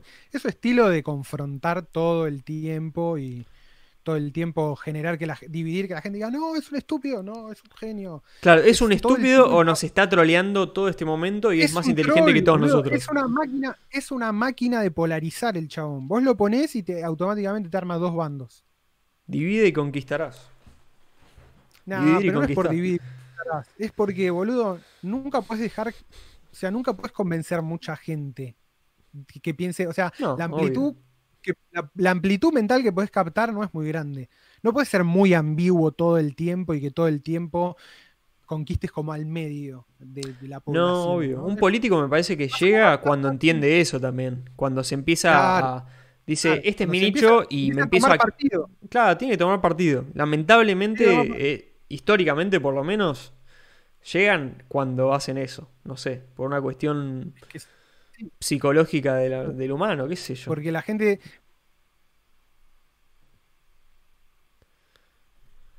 Uh, ¿se, se trabó? Ay, sí, Uh, porque la ahí gente se piensa como yo. Y- Se te había. Ya se te colgó. Ah, ¿se colgó? Sí, pero ahí. Puede ser por internet. Tampoco, nunca compré el cable, creo. Connection interrupt, decía. Pero bueno, ahí estás de vuelta. No. De nuevo. Bueno, ¿Qué decías de la. Safety Johnson. ¿Qué te había dicho, boludo? De- de- Trump? No, eso.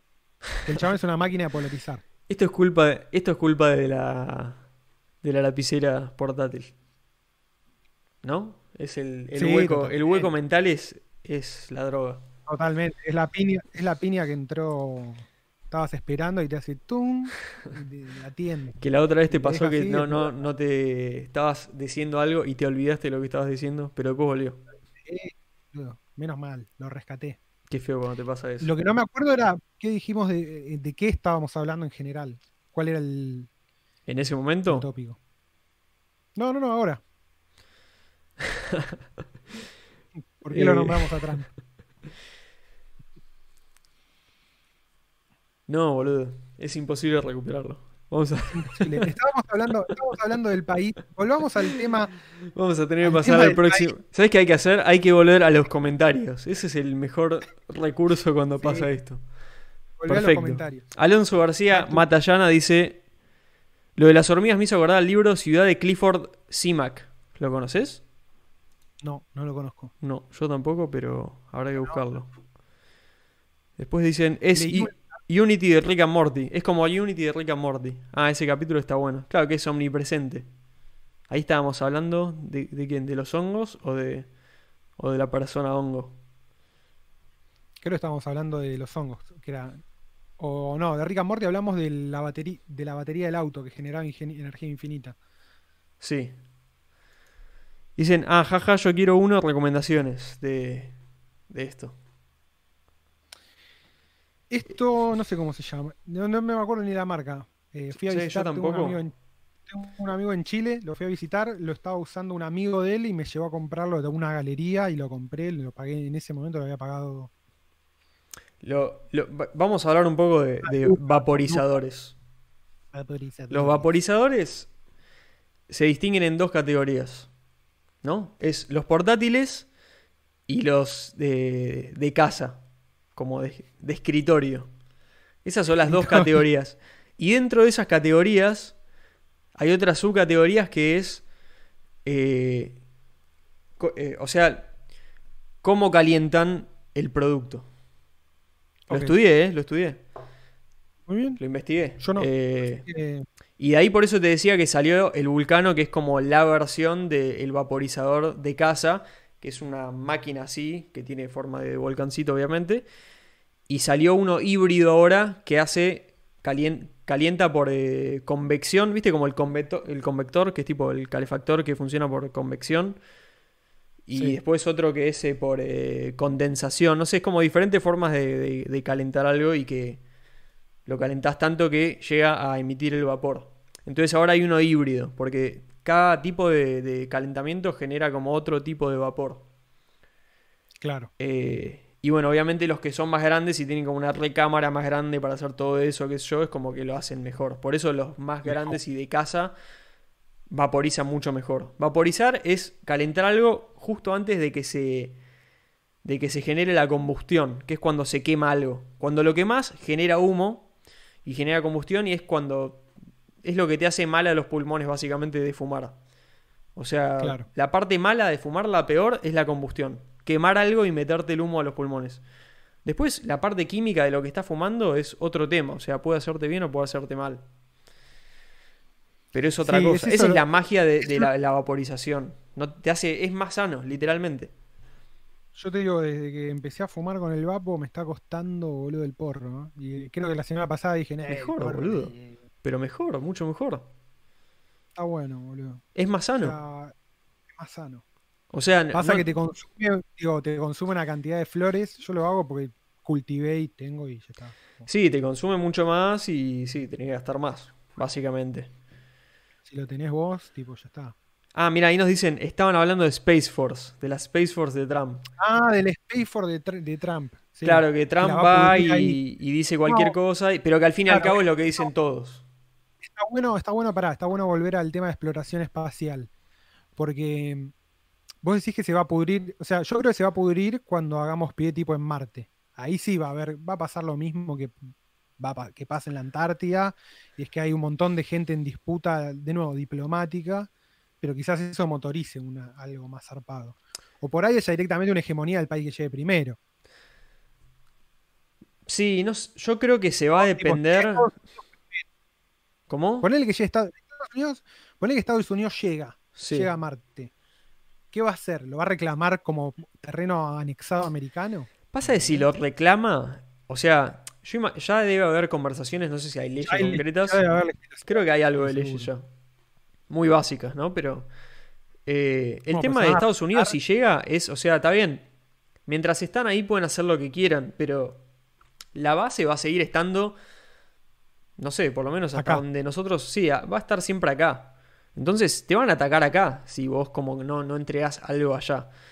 Y nada, o sea, como que toda la exploración eh, espacial, que decíamos, es- bastante cooperativa y es realmente sorprendente lo cooperativa que es. O sea, en, en la Estación Espacial Internacional conviven siempre eh, estadounidenses, rusos, europeos, sí, sí, sí. japoneses, eh, incluso en ¿Los épocas, en la época de Guerra Fría también, los chinos, chinos también. Eh, y los chinos son de los pocos que, que tienen sus, sus, sus, eh, Además tiene su propia... cohetes. No, tiene cohetes y no está armando una propia base. No ten- Sí, no eso te iba a decir.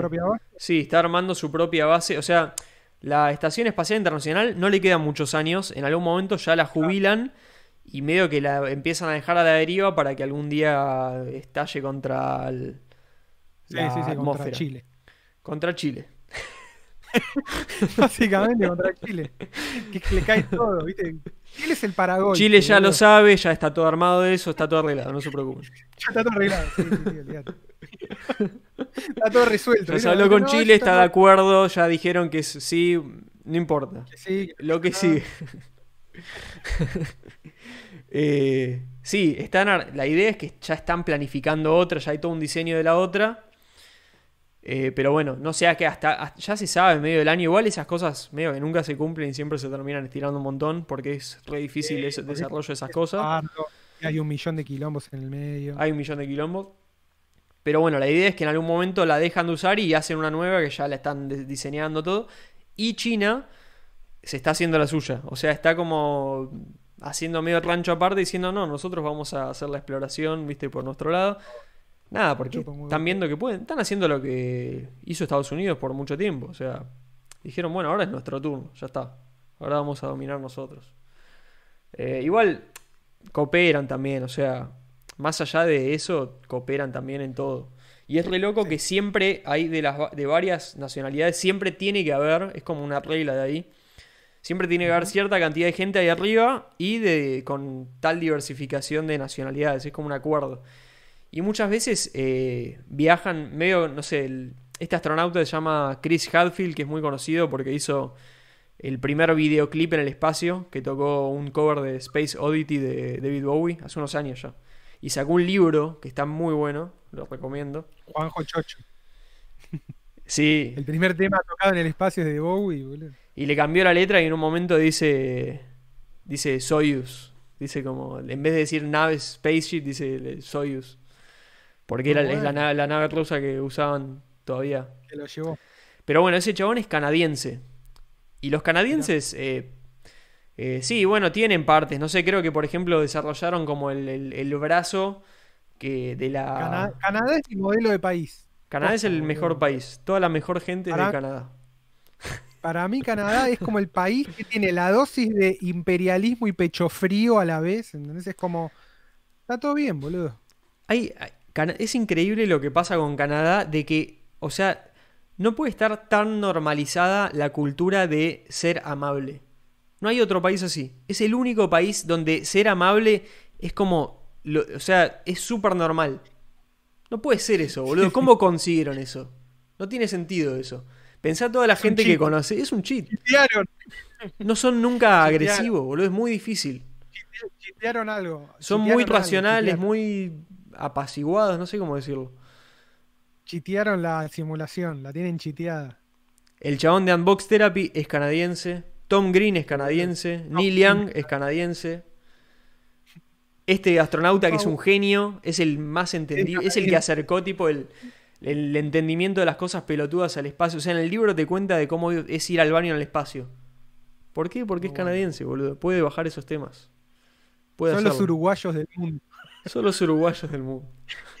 Nosotros quisiéramos creer que son los uruguayos pensando que nosotros somos alguna especie de, potencia estadounidense.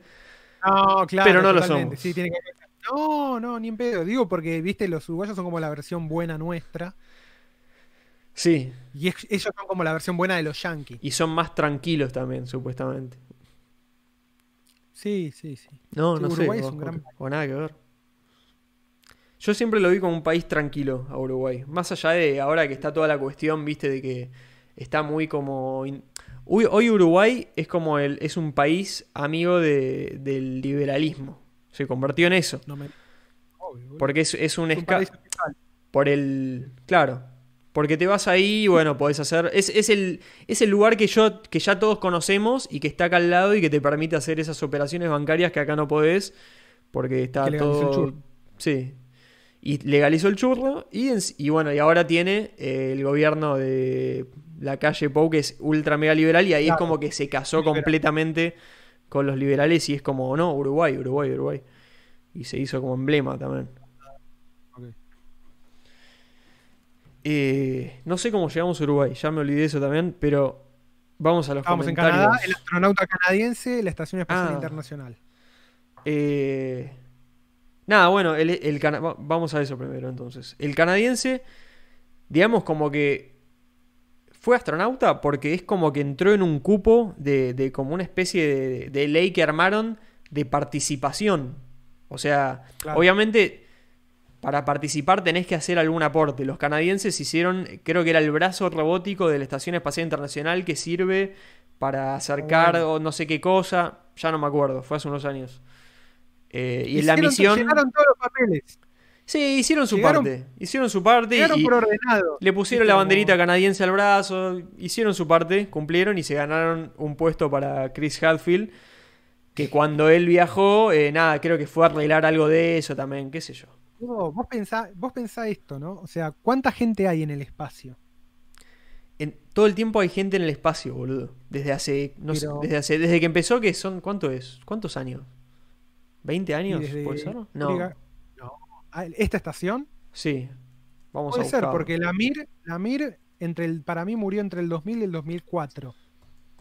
O 2008, no sé.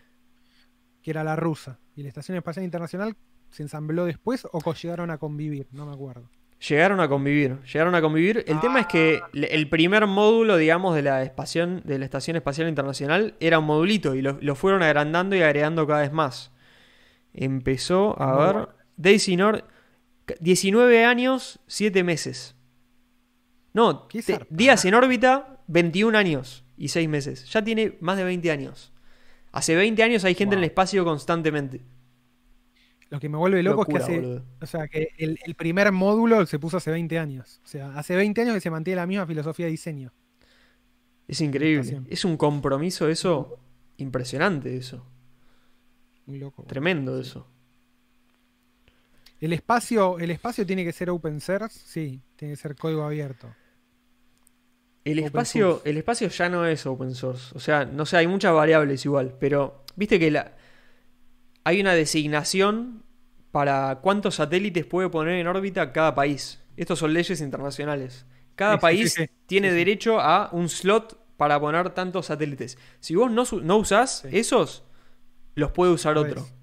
Los, lo- legalmente los puede usar otro y te los va ocupando. Si vos no los usás, te los van ocupando. Estados Unidos tiene una banda de satélites desproporcionada en comparación No con cualquier otro país, obviamente, me.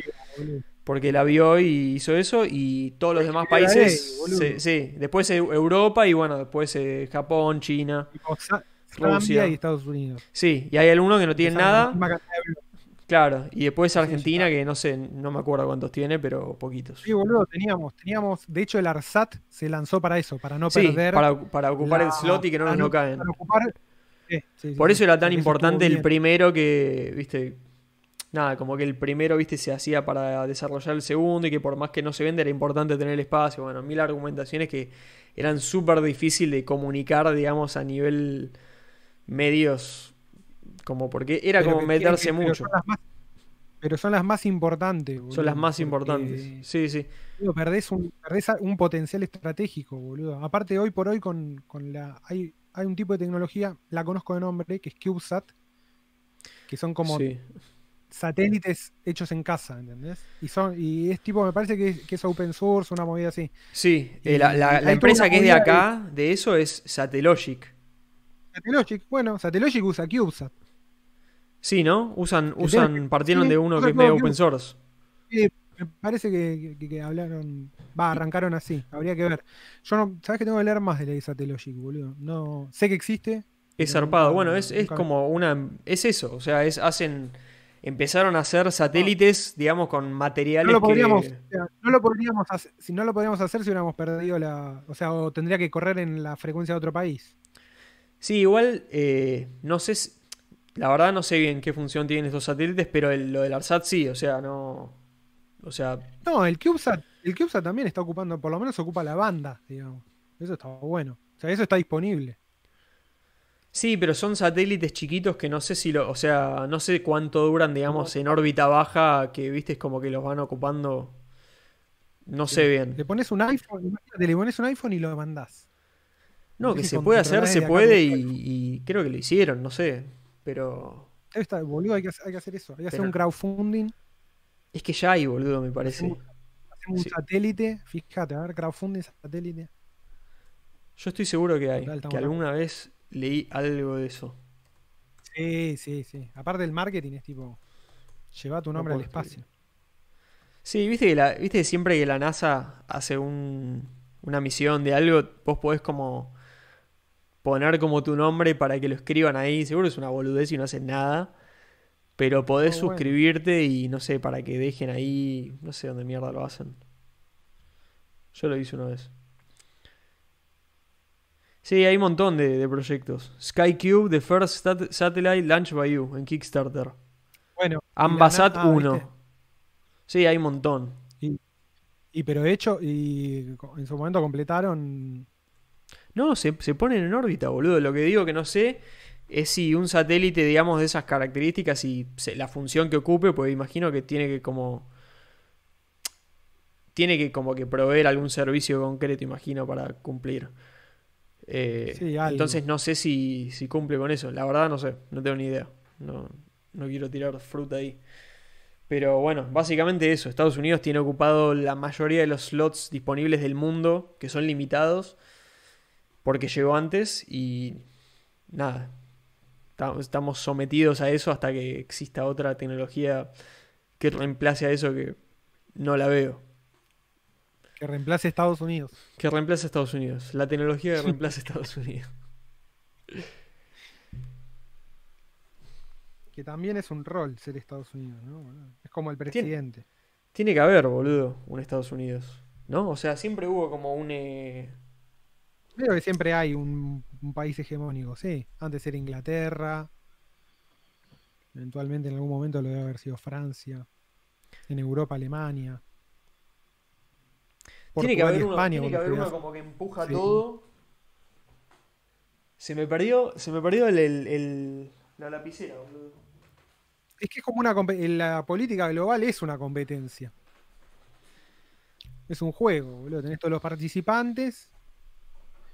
Y antes estaba muy determinado, boludo. Occidente pegó el salto en los últimos 500 años, boludo. Ahí empezó como con toda, boludo. Hasta entonces estaba todo bastante, bastante parejo en el Civilization. Pero siempre hay, siempre hay uno, uno que se va... A Sí, mí, siempre me, hay uno que, que pica en punta. a mí lo que me flashea de China es la cantidad de tiempo que fue tipo... No sé, el poder mundial. Por más de que, obviamente, el, el occidente quizás no llegaba a ese nivel de influencia, pero es como que ocupó un área muy grande, digamos, siendo como el más importante por mucho. Y por mucho tiempo. ¿Y por qué justo a nosotros nos tocó vivir como la parte de China? eh, o sea, nosotros vivimos un montón de tiempo con que China sea un lugar súper pobre. Y Claro. es como, qué raro que nos tocó vivir eso. O sea, siendo que China estuvo miles Vivimos de la años. anomalía de China. Claro, vimos una anomalía. O sea, Hay un, hay un periodo de la historia que se llama tipo el, el mini verano del 79, que fue tipo en, no sé, y el, el invierno del 400, una cosa así, que fueron como dos periodos de muchísimo calor y que duró como una década, ¿entendés? De 1880 a 1890, una cosa así. Y después hay otra que fue como casi una, una mini era de hielo también, boludo. que como, loco eso. En el clima. Claro, como. Ah, sí, sí, sí, sí. Yo me, me estaba intentando acordar de dónde salía eso de que estamos como en un momento como en el medio de algo. Y era de eso, era de ese argumento. De, Sí. de como que nos tocó justo vivir eh, en un planeta Tierra como habitable. O sea, como que la mayoría del tiempo no fue habitable y justo nos eh, eh, nacimos en ese lapso. Nada, es medio una Son boludez. Es medio, sí, es, es, es medio una boludez igual, porque hay como mil cosas que se unen, o sea, toda la, la historia del mundo se une para que vos llegues a existir. De alguna Sí. manera. Pero, Y, pero por eso inventás a Dios, por eso después el ser humano inventa a Dios cuando se da cuenta de eso, ¿entendés? Y después se da cuenta que en realidad es el azar, boludo, el que lo que acomoda todo es el azar, boludo. no es re loco como, es- o sea, existir. La mayoría de la- es como que apareces en el mundo Es y, locura. Y, o sea, apareces en un contexto que pasaron un montón de cosas antes y si nadie te dice nada, no sabes nada. No sabes nada y estás ahí y no sabes absolutamente nada. O sea, es como- y hay un montón de gente que, la, gran mayoría, que no se cuestiona demasiado las cosas, es como que apareció en el mundo y hace las cosas. Es como que, ¿entendés? Em, es como que empezó a funcionar en un mecanismo y probablemente nunca se ponen a pensar de cómo llegaron ahí. Es re loco eso. Como que, o sea, hay que como que pararse cada tanto y mirar alrededor y decir, ¿por qué esto está acá? ¿Cuándo empezó esto a estar acá? es que yo tengo la teoría, es que yo, yo tengo la teoría de que en realidad no es que pocos se hacen la pregunta, sino que todos nos la hacemos y hay algunos que avanzan con la pregunta o la guardan en el bolsillo, ¿entendés? Es como uno vuelve a la pregunta todo el tiempo, es como que todo el tiempo volvés a esa, a esa actitud, boludo. Hay momentos hay unos momentos de lucidez que tenés que a mí me pasó una vez, estaba en el subte, boludo, yendo a la mañana viajando en la línea B, estaba todo hasta la pija de gente, ¿viste? Cuando la línea B explota, que se llena todo y que no queda, tipo, no queda un milímetro en todo el tren que, no esté ocupado, boludo. Coronavirus. estaba así y tuve, Y tuve ahí, tuve como una especie de epifanía que vi todo en cámara, ¿viste? Cuando ves todo como todo en cámara lenta y lo único que te puedes concentrar es yo no existía, empecé a existir, ahora soy consciente de que existo, me voy a ir deteriorando y en un momento me voy a morir. Entonces, nada, voy a activar alguna. sí, claro, lo, loco es lo que viene después de eso, ¿no? De esa realización. ¿Qué vas a hacer con eso? Claro, ¿qué hago? ¿Qué hago? No, pero claro, lo que pasa, claro, lo que te pasa es como que eh, querés como empezar a salir de, como un engranaje que, que que percibiste que estás y intentar hacer como algo por fuera de eso. Pero es, muy difícil. Olvídate, boludo. Te puedes ir a la mierda, men. Lo puedes hacer en, muy en condiciones muy, muy favorables, boludo. Si te das cuenta de eso siendo padre de familia, ya está, boludo. Es como. Imagínate tenés ese quiebre a los 50 años, boludo, con tres pibes, boludo. A los 40, no, que en el colegio. ¿Qué haces, hermano? Es que por eso. Es que, claro, lo guardás. a mí hay veces que, me da. a mí hay veces. pasa eso, boludo. Es como. A la gente le pasa eso. no es que no se lo pregunta, boludo. La gente no es boludo. Por eso a mí muchas veces los momentos de no es más grandes. No, no es que no. A mí los momentos así como de, de, locura son momentos en que es como que miro a la cámara, ¿entendés? Como en una serie cuando el personaje mira a la cámara, y es como que miro a todos y digo, loco, ¿por qué estamos haciendo esto todos? Somos una manga de boludos, ¿entendés? Es como, ¿por qué estamos yendo todos a la misma hora, en el mismo puto tren, todos los mismos días, boludo? ¿Entendés? Como, Pero también... ¿Qué mierda estamos...? Sí, o sea... ¿Viste qué pasa ahí? Yo flasheo con eso, ¿entendés? Como que ahí todo el mundo va tipo... Oh, no, es, que eso me parece que lo flasheamos todos. Eso me parece que lo flasheamos todos. Pero para mí es... Es parte del planteo. sí, es parte del planteo, obviamente, pero para mí el planteo es, un poco más allá, porque es, no te cuestionas nada más porque formás parte del engranaje, sino, o sea, o sea, yo aparecía acá y estaba este engranaje, ¿quién lo creó? O sea, ¿por qué apareció? ¿Qué pasó antes? Bueno, de ahí capaz que viene el, interés por la historia y que, fue pasando, o sea, por eso se fue almacenando la información, quizás para aprender de eso también. Eh, pero es como, es, sí, es como la, esa cosa de cuando sos un chico, no sé, creo de 5 años, dicen que es que te parás como al espejo y que te reconoces como persona, o sea, es como que te das cuenta de, que sos algo que apareció ahí y hay un montón de cosas y, lo que te está pasando a vos ya le pasó un montón de gente atrás y todo lo que estás viendo antes, o sea, alguien que estaba parado en el mismo lugar que vos antes veía algo completamente distinto. Y nada, como que va mutando todo todo el tiempo y entender eso, como que o sea, es, todo como una, una maqueta armada de alguien que ya pensó estas cosas y se tuvo que cuestionar esto, o sea, y es una y otra vez lo mismo. No sé, sí, terminás cayendo en la de, bueno, ¿qué hago con esta información? Y hay veces que te ayuda y hay veces que no, que es como decir vos, capaz que sí lo piensan, pero eligen no pensarlo más porque dicen, no puedo tolerar esto, ya es como demasiado, ya está, me, viste, medio cierro los ojos y sigo haciendo, sigo mirando para adelante. Porque ¿qué vas a hacer ya? Sí, Yo un momento que cuando te das cuenta que estás muy metido y pensás que no puedes salir, capaz que siempre puedes salir, pero no sé. No sé, como que te resignás y, y preferís no escucharlo. Y de alguna manera, ¿no es medio choto que alguien te lo diga entonces? Porque capaz que vos ya lo pensaste, entonces, ¿no es medio choto que alguien te lo diga? Es re choto. Yo por eso lo pienso, ¿entendés? Porque yo digo, ahí tengo el impulso de hacerlo y cuando lo pienso, digo, loco, acá la gente me va a cagar a piña. ¿Para qué te voy a hablar de esto? ¿para qué te voy- qué- ¿Quién soy? Claro, te, voy a ayudar. Capaz que yo me cagué a mí y te quiero cagar a vos. Eso es lo que está pasando. ¿Entendés? boludo? Claro. Como- Sí, o ¿y qué, qué mierda te importa? O sea, ¿qué te metes? ¿En qué punto te crees que eso es, es social? ¿O quién sos vos para venir a preguntarle esto a alguien a las 7 de la mañana cuando estás yendo a laburar la concha de tu madre, ¿entendés? Claro. Me parece una pregunta, me parece una pregunta súper importante que todos nos hacemos y que seguramente todos nos hagamos, pero me parece una pregunta súper inoportuna para hacer en cualquier momento, ¿entendés? Es como, Es como. che, ¿y qué te, Es como che, ¿alguna la- la decís y- de la vida? Claro, es como que la decís y es como- drogado, Ya sé, boludo. Estamos trabajando. No, no jodas. Claro. Es como que le digas a Elon Musk eso. Elon Musk está ocupado haciendo cosas. Alguien tiene que hacer las cosas. El chabón va y hace las cosas que hay que hacer. No, Sí. no lo jodas, no jodas. Está haciendo las cosas. Vos no estás haciendo las cosas. Capaz estás haciendo algo que es una mierda y no sirve para nada. Estás ocupando un, un espacio nada más. Totalmente. Sos un apoyavasos. Pero el vaso lo está haciendo él. Sos un Sos slot. un proxy. Sos un proxy de un slot. Estás la ocupado. Sos un NPC. total. Sos un NPC. Es un NPC, claro. La definición de está llena de. NPC.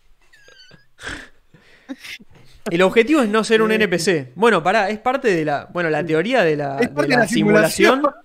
En la simulación sos un non-playable character, que es no NPC, un, un- un personaje no jugable, o sos un PC, un playable character, un personaje jugable. Bueno, Westworld- el jugable Westworld es el que. es- sí, Westworld es eso. Jugable es el que entiende que está en el juego. Cuando estás en el juego Es y, no, y no sabés que estás en el juego, sos un NPC. Entonces nosotros teoría- somos NPCs. la teoría definitiva es la del juego.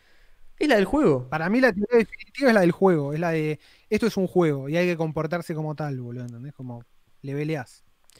Y Mario es un NPC, boludo. O sea, a ver, para vos, Sí. para vos es, es- es tu personaje que jugás. Pero digamos, o sea, si, desde la perspectiva de Mario, él no tiene ningún control, o sea, no, no sabe que está jugando, es su vida. No, no, es su vida. Mientras no veas Eso ni siquiera el, mientras no veas el glitch a- a la- de me hace fuera de la eso, Matrix. quizás. ¿Entendés? Es eso, boludo. Es como tranquilamente yo puedo estar. En este momento yo puedo ser el roleo de alguien. Totalmente. ¿Entendés? Incluso, mi- incluso me hace pensar eso en como. Ya a mí me hace flashear como la personalidad. La personalidad, en realidad, boludo. Todos cuando salimos, para mí, salimos de tu casa, de nuestra casa. O sea, cuando entras a la dimensión social, roleás a alguien. Todos estamos larpeando algo. ¿no? ¿Entendés? Sí, como que La es. personalidad. Estás ocupando sé, como una. Como un personaje de cierta expectativa de algo que tenés que hacer. No, no sé. No sé. Eh, somos todos NPC. Vamos a ver un poco los comentarios de vuelta. Somos todos unos NPC, boludo. Eh, Seinfeld tiene chiste con eso, pero no me acuerdo qué era. De los presidentes. ¿Qué? No me acuerdo qué dijimos de los presidentes. Eh, imposible. Muy atrás No, nos justo, fuimos. vi, justo vi una foto de a Trump que lo están le están tirando el aceite naranja en- y él en bolas. Es tipo, debe ser como un fake. Boludo, las cosas. Trump es un personaje. Las cosas que está haciendo Trump es.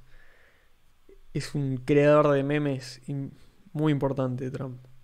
Eso es todo lo que puedo decir sobre Trump. Es el hombre meme. Es el hombre meme. Es el hombre meme, boludo. Eh, Sealand apuesta por lo mismo. Reconocimiento de facto, Sealand apuesta por lo mismo. Ah, otro proyecto que- tipo parecido a Liberland. Los unos A eran todas tribus bárbaras. ¿Esos son los que estaban en el medio? De China y, eh, y el Imperio Romano. ¡Qué bien! ¿Los unos? unos. Yo Me lo jugué encanta. en Age of Empires. a ¿Hicieron los mierda el unos. imperio también? Porque el imperio cayó ahí por una invasión salvaje. me. Atila el Uno. comieron unos, unos, xeno- unos xenomorfos, boludo. Se comieron a los romanos.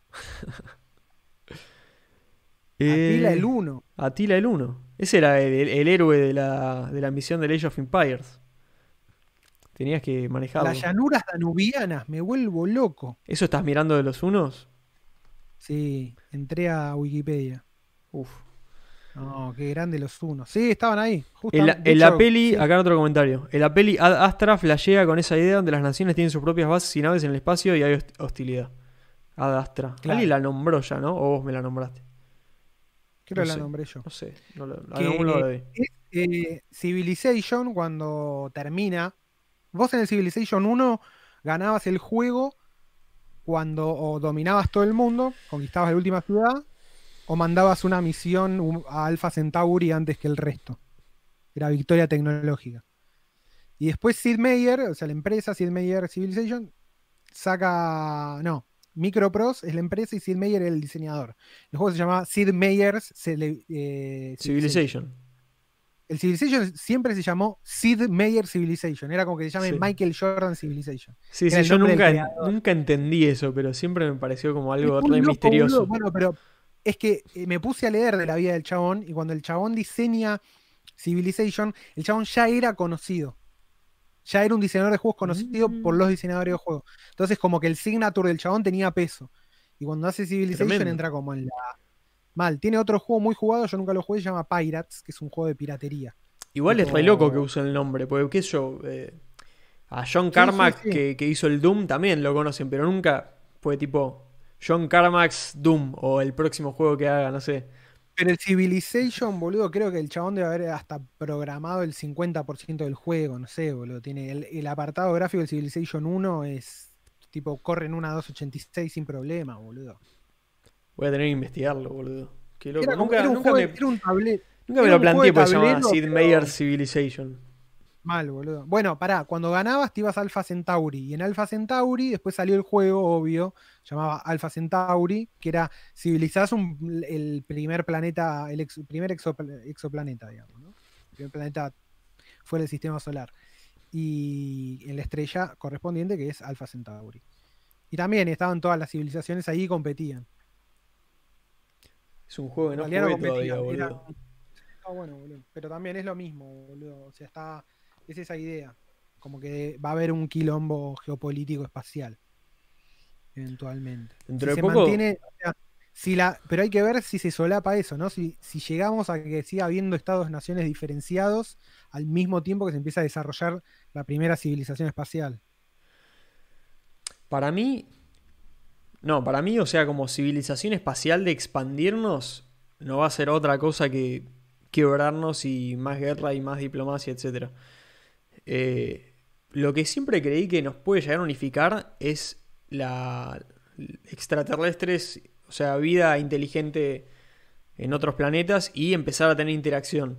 Cuando el mundo entero sabe de eso y ya no se puede cuestionar y hay un contacto posta si llegase a pasar, no te queda otra que unificarte. O sea, va a ser el momento de- de más unión del mundo. Bueno, pasa en todas las películas, ¿viste? En- en- desde Mars Attack hasta todas las de en adelante. Todos los Sí, gobiernos empiezan a hablar por teléfono y dicen, bueno, ¿qué hacemos? No, ¿viste? Hay que hacer esto. Bueno, ahí se pelean y se va toda la mierda también. Dicen, no, yo voy a hacer esto. Dicen, no, no, no, y la cagan y ahí es cuando se rompe Bueno, todo. boludo, pará. Hablando, hablando del tema. Pero tendrían que unificarse, digamos. O sea, Que el, ejército de, que el ejército de Estados Unidos haya ratificado la existencia de esos tres videos raros que subió es raro. Mm. Es tremendo eso, boludo. Yo en, algún momento, viste, empezó a circular la teoría de como. ¿Y si todo este tema de la cuarentena es como una preparación que nos están haciendo para la- largarnos la noticia? O sea, era como. Nos están preparando, Sí, sí, sí, nos están ordenando para esto que se viene. Eh, ¿Qué sé yo? Puede ser, o sea, a ver.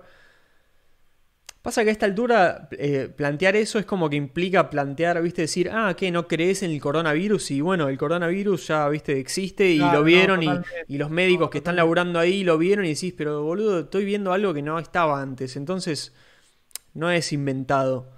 Entonces, cuando te vas para atrás y empezás a plantear eso, decís, no, boludo, pasó algo, pasó algo concreto. Una pandemia tampoco es tan especial en la historia, pasó un montón de veces. No, Eh, la gripe española pasó hace, no sé, menos de 100 años, no me acuerdo, pero- menos. De nuevo, se, solapa- se solapan los datos y te cagás de risa porque decís, con un Es poquito muy fácil de ganas olvidarse. a- Claro. Sumado, sumado al encierro, boludo. Uy, ¿se colgó la cámara? Sí. Se colgó tu cámara. Es que estamos llegando al- a las do- uy, dos horas, cuatro minutos. Que es cuando más o menos se te corta la cámara. Ya está, está todo calculado esto. Tenemos que solucionar el tema de la cámara. Voy a tener que comprar una batería o. Bueno, sí, comprar una batería más, me parece. Sí, yo le, le voy cambiando la batería, medio choto, pero bueno. Sí, sí, sí, sí. Eh, ¿Qué estábamos diciendo? Digo, nada, el- situación de encierro más Ah, los datos sí. conspiranoicos, si- con un poquito de ganas, boludo, te vas a la mierda. Te vas a la mierda, boludo, muy rápido. Ese es el, el problema. O sea, y hay gente que capaz entra en esa y Está por conectado, cuestiones psicológicas. ¿Cómo? Con Cristian Farfán tenemos una teoría que es buenísima. A ver. Pero, pero no sé si está conectada. Si está conectada. No sé si. No, si no está. no está. No, porque seguro hubiese escrito algo. Era escrito, sí, olvídate. Eh, Pero con él jodemos y decimos que son los seres de la cuarta dimensión directamente, ¿viste? Decimos, bueno, ya está. Cuando vemos algo muy como que muy que se pudre todo, decimos, aparecen los cuarta dimensión. Lo usamos ya como, como, como muletilla, ¿entendés? claro. Ah, ok, ok. Son lo- los, los inmigrantes del Los futuro. Los Illuminati, ¿entendés? Es como cuando decís, no, esto, es, esto lo hicieron los Illuminati. ¿Viste el capítulo? ¿Viste el capítulo de South Pero ¿viste Park? decís, hay muchas coincidencias y zaraza. ¿Viste el capítulo de South Park de los inmigrantes del futuro? Es excelente, es, Es- excelente. o sea, en el futuro se fue toda la mierda, entonces la gente del futuro empieza a migrar al pasado para buscar trabajo, porque no consiguen trabajo, boludo. O sea, el problema es que se quedaron sin trabajo, entonces van al pasado a buscar trabajo. Y se No. llena de inmigrantes que le sacan el trabajo No, no, a la gente de ahí. ex- El futuro. y están y los rednecks dicen, nos quitan trabajo, nos quitan, quitan trabajo. es increíble, boludo. No, no. South Park, South Park entendió todo tanto antes que tantos genios. No, unos genios, boludo. Unos genios totales. Pero sí, eh, lo de lo del preparativo y eso y demás es, es- es gracioso. No, lo que, lo que me llama la atención es eso, boludo, porque me parece que igual algún tipo de. Digo, quizás ahora que salen al público. yo- me habían, a mí me habían pasado un blog donde había un chabón que era, creo, físico o algo que explicaba todos los, digamos, todos los glitch de radar que podían ser, ¿viste? Eso estaba bueno. Mm. O sea, pero me gustaría que eso como alguien lo agarre y lo analice y diga sí o no, ¿entendés? Como sí puede ser o... Claro, tiene sentido. Pasa que, Ti- ¿Tiene sentido? ¿cómo sabe? Bueno, claro, no, no, tengo ni idea. ¿Cómo sabés? Hay No, que saber de eso. Si se puede saber de algo, no tengo ni idea. Sí, totalmente. A ver, le damos algún más com- algún comentario más. Eh, Se extraña el olor a chivo de la gente en el subte. Che, Damián Catanzaro es el que hizo eh, Ca- Cafecito. Ah, ¿en serio? ¡Qué bien! Es el que hizo. Cafecito. La. La. ¿Cómo se llama? Esta plataforma para, para darle como un cafecito virtual a la gente en retribución por si te gustó lo que hizo. Y Claro, cada cafecito vale 50 pesos y, o algo así, ¿no? Todavía no, no, no lo pude ver del Sí. todo. Es, para soportear creadores de contenido como nosotros, que somos creadores de Claro. contenido. Vamos a hacer. Hay que hacernos un cafecito, ¿eh? Para Para. mandar- yo ya me hice cuenta en cafecito. Yo me hice también. De, círculo vicioso. Claro, hay que hacer una de círculo vicioso y. Un cafecito, tomate un café con círculo vicioso. Y tomate un cafecito con círculo vicioso. No, boludo, muy Eh, bien eso. muy bueno. eh, veníamos- yo con, con Ale Some, ahí también de Twitter, que veníamos hablando hace un montón de la necesidad de un. Sí. dice, boludo, no hay un Patreon en pesos, ¿viste? Y yo le decía Qué y- bien, boludo. que como que está bueno, digo, está buenísimo que exista, pero como que alguien tiene que programar, alguien tiene que saber algo. Esto no lo Obvio. resolvés con. O sea, esto es alguien que, que- un developer que se ponga. Y justo, boludo, apareció Damián y me parece una solución increíble, boludo. Y que esté hecho acá. Ahí dice Bueno. Damián, sí se puede cambiar, qué grande. Pero ¿qué cosa se puede cambiar? ¿Qué dijimos? No sé. No sé. Por supuesto quiero su cafecito círculo vicioso. Vamos, hay que hacerlo. Lo vamos a hacer. Loco. Yo lo loco es que lo empecé a seguir a Damián justo antes de, de que lo largue. Porque, viste que me metí a viciar de vuelta mal con el Argentum Online. Bueno, parece que él hizo la versión del AO web. Hizo la versión del Argentum que funciona web. Ah, que está muy bueno. está- funciona Ah. muy bien. Eh, Lo podemos invitar a que. Podemos invitar y hablar con él. uh, estaría muy bueno. Invitación en vivo. Te- si te copás. Damián, no hablar. decir- no decir que no. No, mucha presión, pero está en el chat. Tenemos más presión nosotros. Pero- Sí, olvídate. Muy bueno esto, eh. Me, algo. copa que haya surgido esto. No, Viene ahí nos dice, viene seteado en 50p por default, pero se cambia desde la cuenta. Ah, mira, no la sabía esa. Excelente. Genial. Ahí Alan Telias, hola muchachos, ¿cómo Alan? Amigo de la casa. Excelente. Grande, ya se vio todo, Alan. Vamos, vamos. Es, son los que es lo que necesitamos. Me encantaría aposta, vamos. Bueno, ya tenemos invitado para el círculo vicioso. semana que viene podemos arreglar y, y ya. Semana que viene, o, o cuando pueda, arreglamos. O cuando pueda, sí, sin apuro, total esto. 15 días más nos vamos a comer seguro, seguro. Sí, olvídate. ¿Qué, de cuarentena? De cuarentena. ¿15 días? ¿Nada más? Yo soy uno. No, no, no, digo, de mínima, sí. De mínima. De mínima dos semanitas más. Mira, hay. dice, soy experto en hablar cosas sin saber. Es exactamente es la de- lo que hacemos acá. Hay gente que necesitamos, boludo. Que Hable está- sin saber. estamos Es haciendo eso hace dos horas. Claro, boludo. Bienvenido a las dos horas de hablando sin saber. Escúchame, boludo. eh, No hay que saber. Va, mentira. Sí hay que saber. Pero digo, como hablábamos en el otro también, no sé si era en este, en el anterior o en el otro, somos generalistas. Y los generalistas Somos generalistas. tenemos una función Vivimos en también. Y, y vivimos en nuestro propio marco teórico. Respétennos. Somos generalistas. Somos, somos necesarios. Respeten a los generalistas. Sí, puede que seamos generalistas, pero cumplimos nuestra función. obvio. Hay que hacer un gremio de somos- generalistas de cosas. Para mí somos las abejas. Somos los chabones que polinizamos, eh, vamos llevando conocimiento pegado en las patas de un lado al otro. Y alguien más útil que nosotros lo agarra y hace algo con eso. Pero No tenés si ningún atractivo en particular, pero tenés un No. poquito de cada cosa. Te defendés en todo un poquito. Tenés un poquito de polen en cada pata, boludo. A ver qué se así, boludo. Nunca vas a ser muy relevante. Sos un generalista, No, ¿no? te importan esas cosas. No está La dentro de tus intereses. Sos como generalista. Hay que hacerle el manifiesto generalista, boludo. Así como a mí lo que más me copa de. Lo que más me copa de Maslatón es el marco teórico. Tiene un gran marco teórico, Maslatón. Tiene un gran marco teórico. Se, se autorrespeta a sí mismo en su marco teórico Eso, y, eso, y eso, eso. genera respeto ajeno. Eso genera respeto, boludo. Es eso. Es un chabón que armó el marco teórico. Se banca la parada. Boludo, es muy loable todo eso, boludo. E- Eso es lo que yo espero de, de alguien importante. Es, Que pueda vivir. es un poco lo- el, el- es un poco el fake it till you make it, ¿no? Va un poquito de la mano. Es de la mano con el fake it till you make it, boludo. No está mal el Es fake it till you make it, porque si, si lo pensás, No el fake it till you make it boludo. es el método No. científico. Es La una estrategia, La- boludo. ¿Qué es la hipótesis? La hipótesis es cualquiera, es el fake.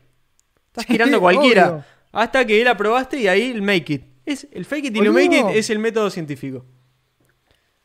Acuérdense cuando este, acuérdense cuando este canal no sea lo que es ahora y vengan a ver este video.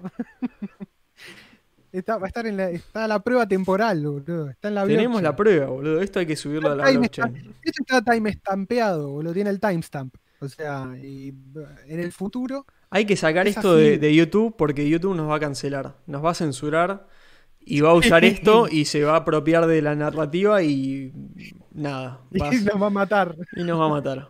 Porque estamos metiendo el dedo en, en la llaga de la Matrix, del glitch. Le estamos es metiendo el dedo en el glitch. Acabamos de, acabamos de pasar, es el IDDQD de. Haces así y es como que hacen. Y se ve tipo unos numeritos verdes 1-0. Como que Madre, boludo. Muy lo bien. molestaste.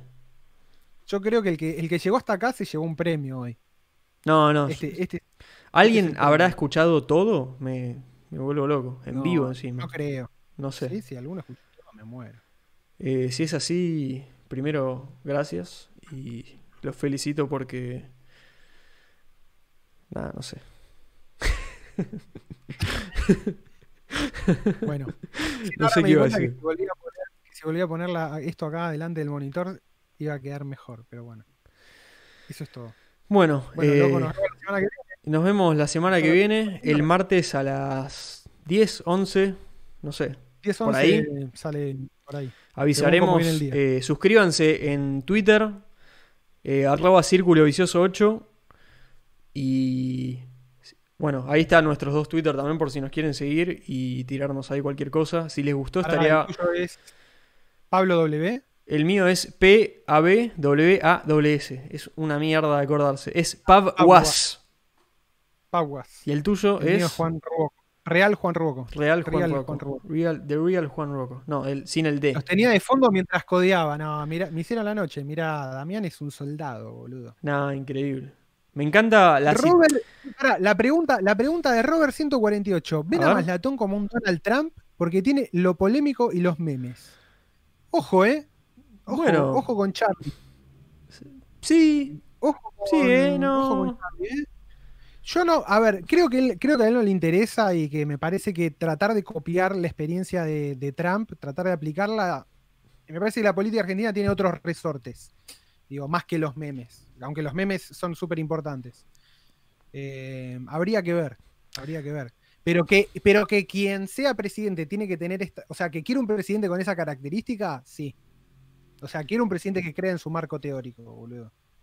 Yo creo que eh, de alguna manera lo tiene Trump eso, ¿no? Quizás que quizás usa tipo algún marco, teórico un poco más trillado porque forma Sí. parte de un gran establishment, o sea, tampoco es que ¿Quién, es un Trump? No es un, Trump no es un individualista. Claro, no es un individualista del pensamiento. Forma parte de un grupo muy, No, muy no, marcado. O sea, no. Sí, sé yo también si creo, que vive diría. en su, creo que vive en su creo que vive en su marco teórico, boludo, y que, que eso es, es el imán. Ese es Sí, el por, imán, por algo debe haber llegado ahí también. O sea, no podés llegar a ese nivel de. Por más de que ha- hayamos dicho lo de que es un trabajo de mierda y que el que lo quiere es un pelotudo ya por ese hecho. eh, No, en, cierta que que parte. para llegar, Pero claro, ni aunque quieras podés llegar sin No, tener no, no, no ciertas cualidades que en, en esas No, estaría la de tener como tu propio marco teórico de pensamiento. No podés. totalmente, boludo, puede ser totalmente. uno más. No es no es em, no es algo que lo pueda, para mí no es no lo elegís. Es No podés Messi, estar ¿entendés? tan tan lejos de salir de la Matrix. No, no, no. No podés estar o tan sea, metido. Lo, lo tenés o no lo tenés. Es así, lo tenés o no lo tenés. Tipo, Messi, además de ser un crack, de haberse, de, de haber, no sé, hecho todo lo que tenía que hacer bien, ¿entendés? Como haber logrado ir al club que le pague el tratamiento. O sea, el chabón tuvo que sortear todos los obstáculos del camino. Pero algo tiene distinto a todos los demás. ¿Entendés? Sí, tiene algo obvio. que es distinto. Sí, Y es así. No sabes explicarlo bien, pero los chabones que lo tienen los podés reconocer, ¿entendés? Y para ser presidente, algo distinto tenés que tener, boludo. sí, no, sin dudas. Es imposible si no. Sí, para ser cualquier destacado. Para ser destacado en algo, sí. Para ser destacado en algo tenés que ser muy crack en serio en algo, boludo. No es que. Es como para.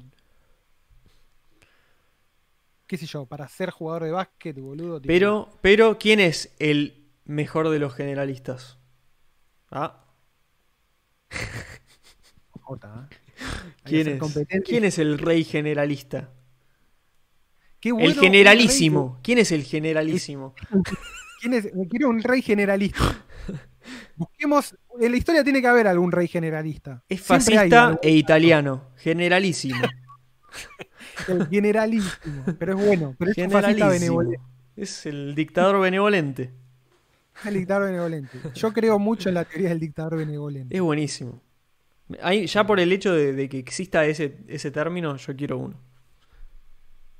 Es que los, los hay. Yo tengo, tengo. Hay uno, Fe- Federico el Grande de, de Prusia, ¿no? Pero que después terminó Sí. siendo Alemania. Eh, el chabón tiene fama de, fama de dictador benévolo. Fue eso, ¿no? Sí, sí, como que hizo bien, ¿no? Hizo, sí, sí, sí, hizo muy bien mu- muchas cosas, boludo. Tipo, tenía, estaba la academia, Kant, Kant estudiaba ahí, sea, Kant era profesor de esa facultad. Pero, a ver, en la historia hay más presidentes o gobernadores o reyes o lo que sea de facto que, que, que fueron bien reconocidos que que no. Quizás, obviamente, porque hay más cantidad también, ¿no? Habría Sí, que ver equitativamente. Pero, ¿a quién le gustan los... ¿Cuál presidente, boludo, tiene... ¿Entendés? Bancada fuerte. O sea, siempre es medio... Es, pocas veces la historia se da que tienen... Como que demasiada gente los apoya. No pasa mucho. Sí, sí. No estamos No, no. seteados ya, si ya la sociedad actual ni siquiera sirve para eso. Estamos seteados para hacerlos mierda a los políticos. Es parte. Por eso se les paga mucho también, porque cuando sos político después no puedes hacer más nada. Tu vida ya está manchada para siempre. Sí, boludo, te pagan por esa mancha, boludo. Hay una, rela- hay una relación rara, ¿no? Entre el público y el político. Hay como un intento. Mira, ya estamos cortando y te seguimos hablando. No hay podemos. ahí como boludo. una cosa, ¿no? Como que.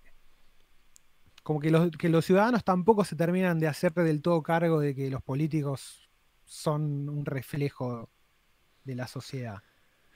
Es imposible Es como que no que lo una- sean, boludo. Pero hay como una especie de cosa, ah, no, los políticos son algo separado y son malos y nos, somos todos, todos esclavos de los políticos. Y vos decís, Pasa que son tenés que romper con no el. sea- no hay uno solo que no sea Turbo Argento, los que son presidentes. No, no, obvio. Son diferentes versiones de lo que pasa en Argentina, pero alguna versión es.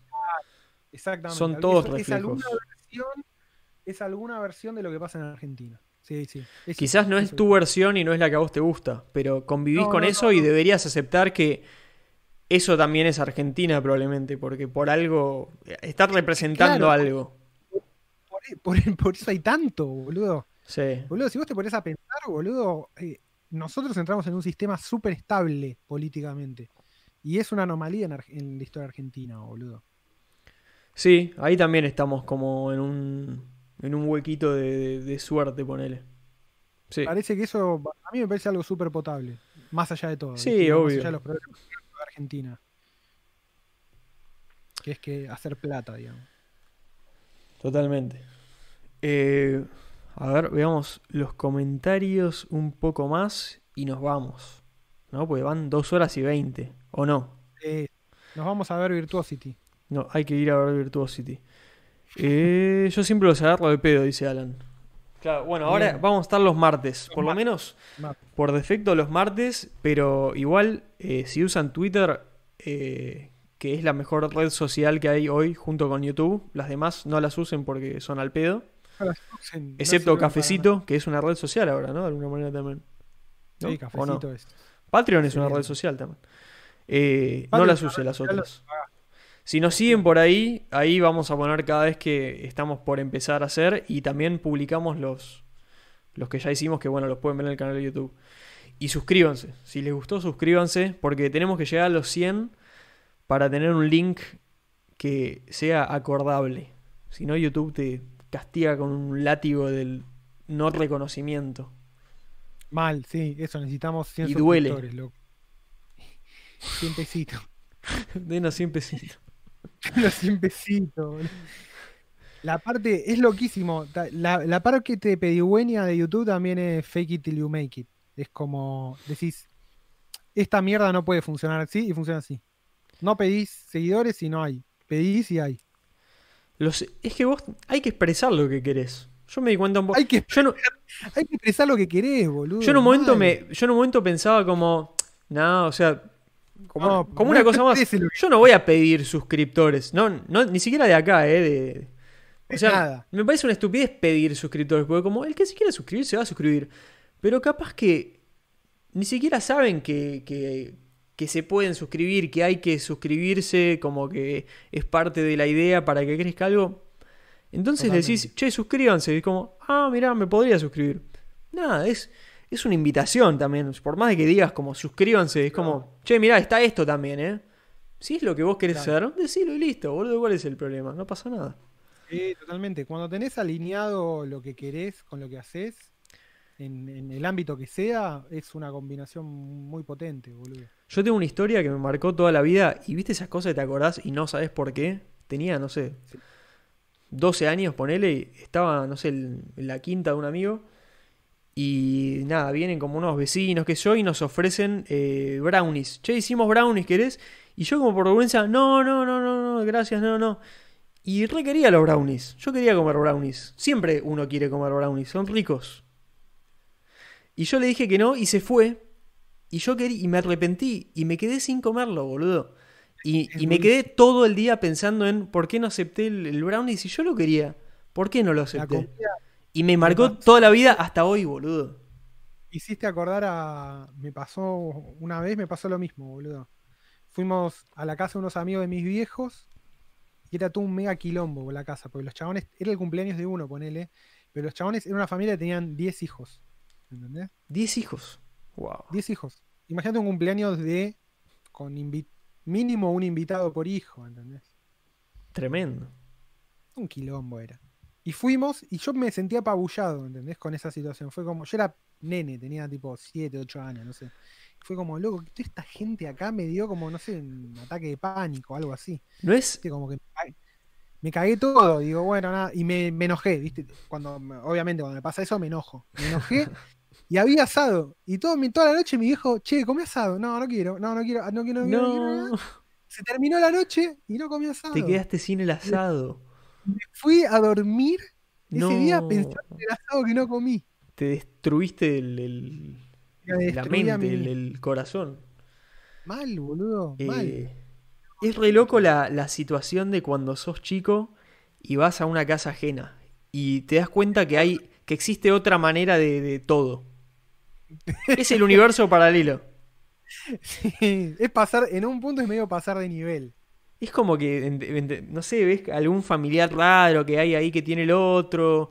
eh, no sé, viste, los platos son de otro color. Comen, te ponen un plato con una comida rara y vos decís, no tengo ni idea, que esto no se come así, no sé. Descubrís un montón de cosas que no, no, no tenías la más puta idea que vos estabas dando por sentado ya. Es muy. no, Re loco tampoco- ese ¿no te momento. Pero ¿no te parece eso muy loco de cómo cosas tan básicas que hacemos todos, como comer, se pueden hacer de formas tan distintas, boludo? Todo se puede hacer distinto. A mí eso me, me lo enseñó la cultura china, boludo. Infinitamente. Todo, todo es- puede ser completamente distinto, boludo. No hay nada, ¿entendés? Determinado. Igual algunas cosas es re loco que, que a veces se, se replican en distintos lugares y, y como que sin ningún tipo de conexión. No sé, hasta donde sabemos capaz también. Sí. Eh, no sé, construcciones, cosas así, qué sé yo. Eh, Bueno, pero. No, en, en todo igual. Pero. te- Es zarpado, boludo. Zarpado. Bueno, cerrémoslo acá. Después, el, el último de los cierres. Eh, suscríbanse y comenten. Si, le- si les copó algo, comenten abajo, dejen algún comentario. Y pónganle Ah, el, el me gusta. Nos pusieron varios comentarios muy buenos y, y los respondemos y nos copamos a, a- a discutir ahí. Así que, de una, súmense. Y bueno, una nueva edición de El Círculo Vicioso. Esto ha sido todo.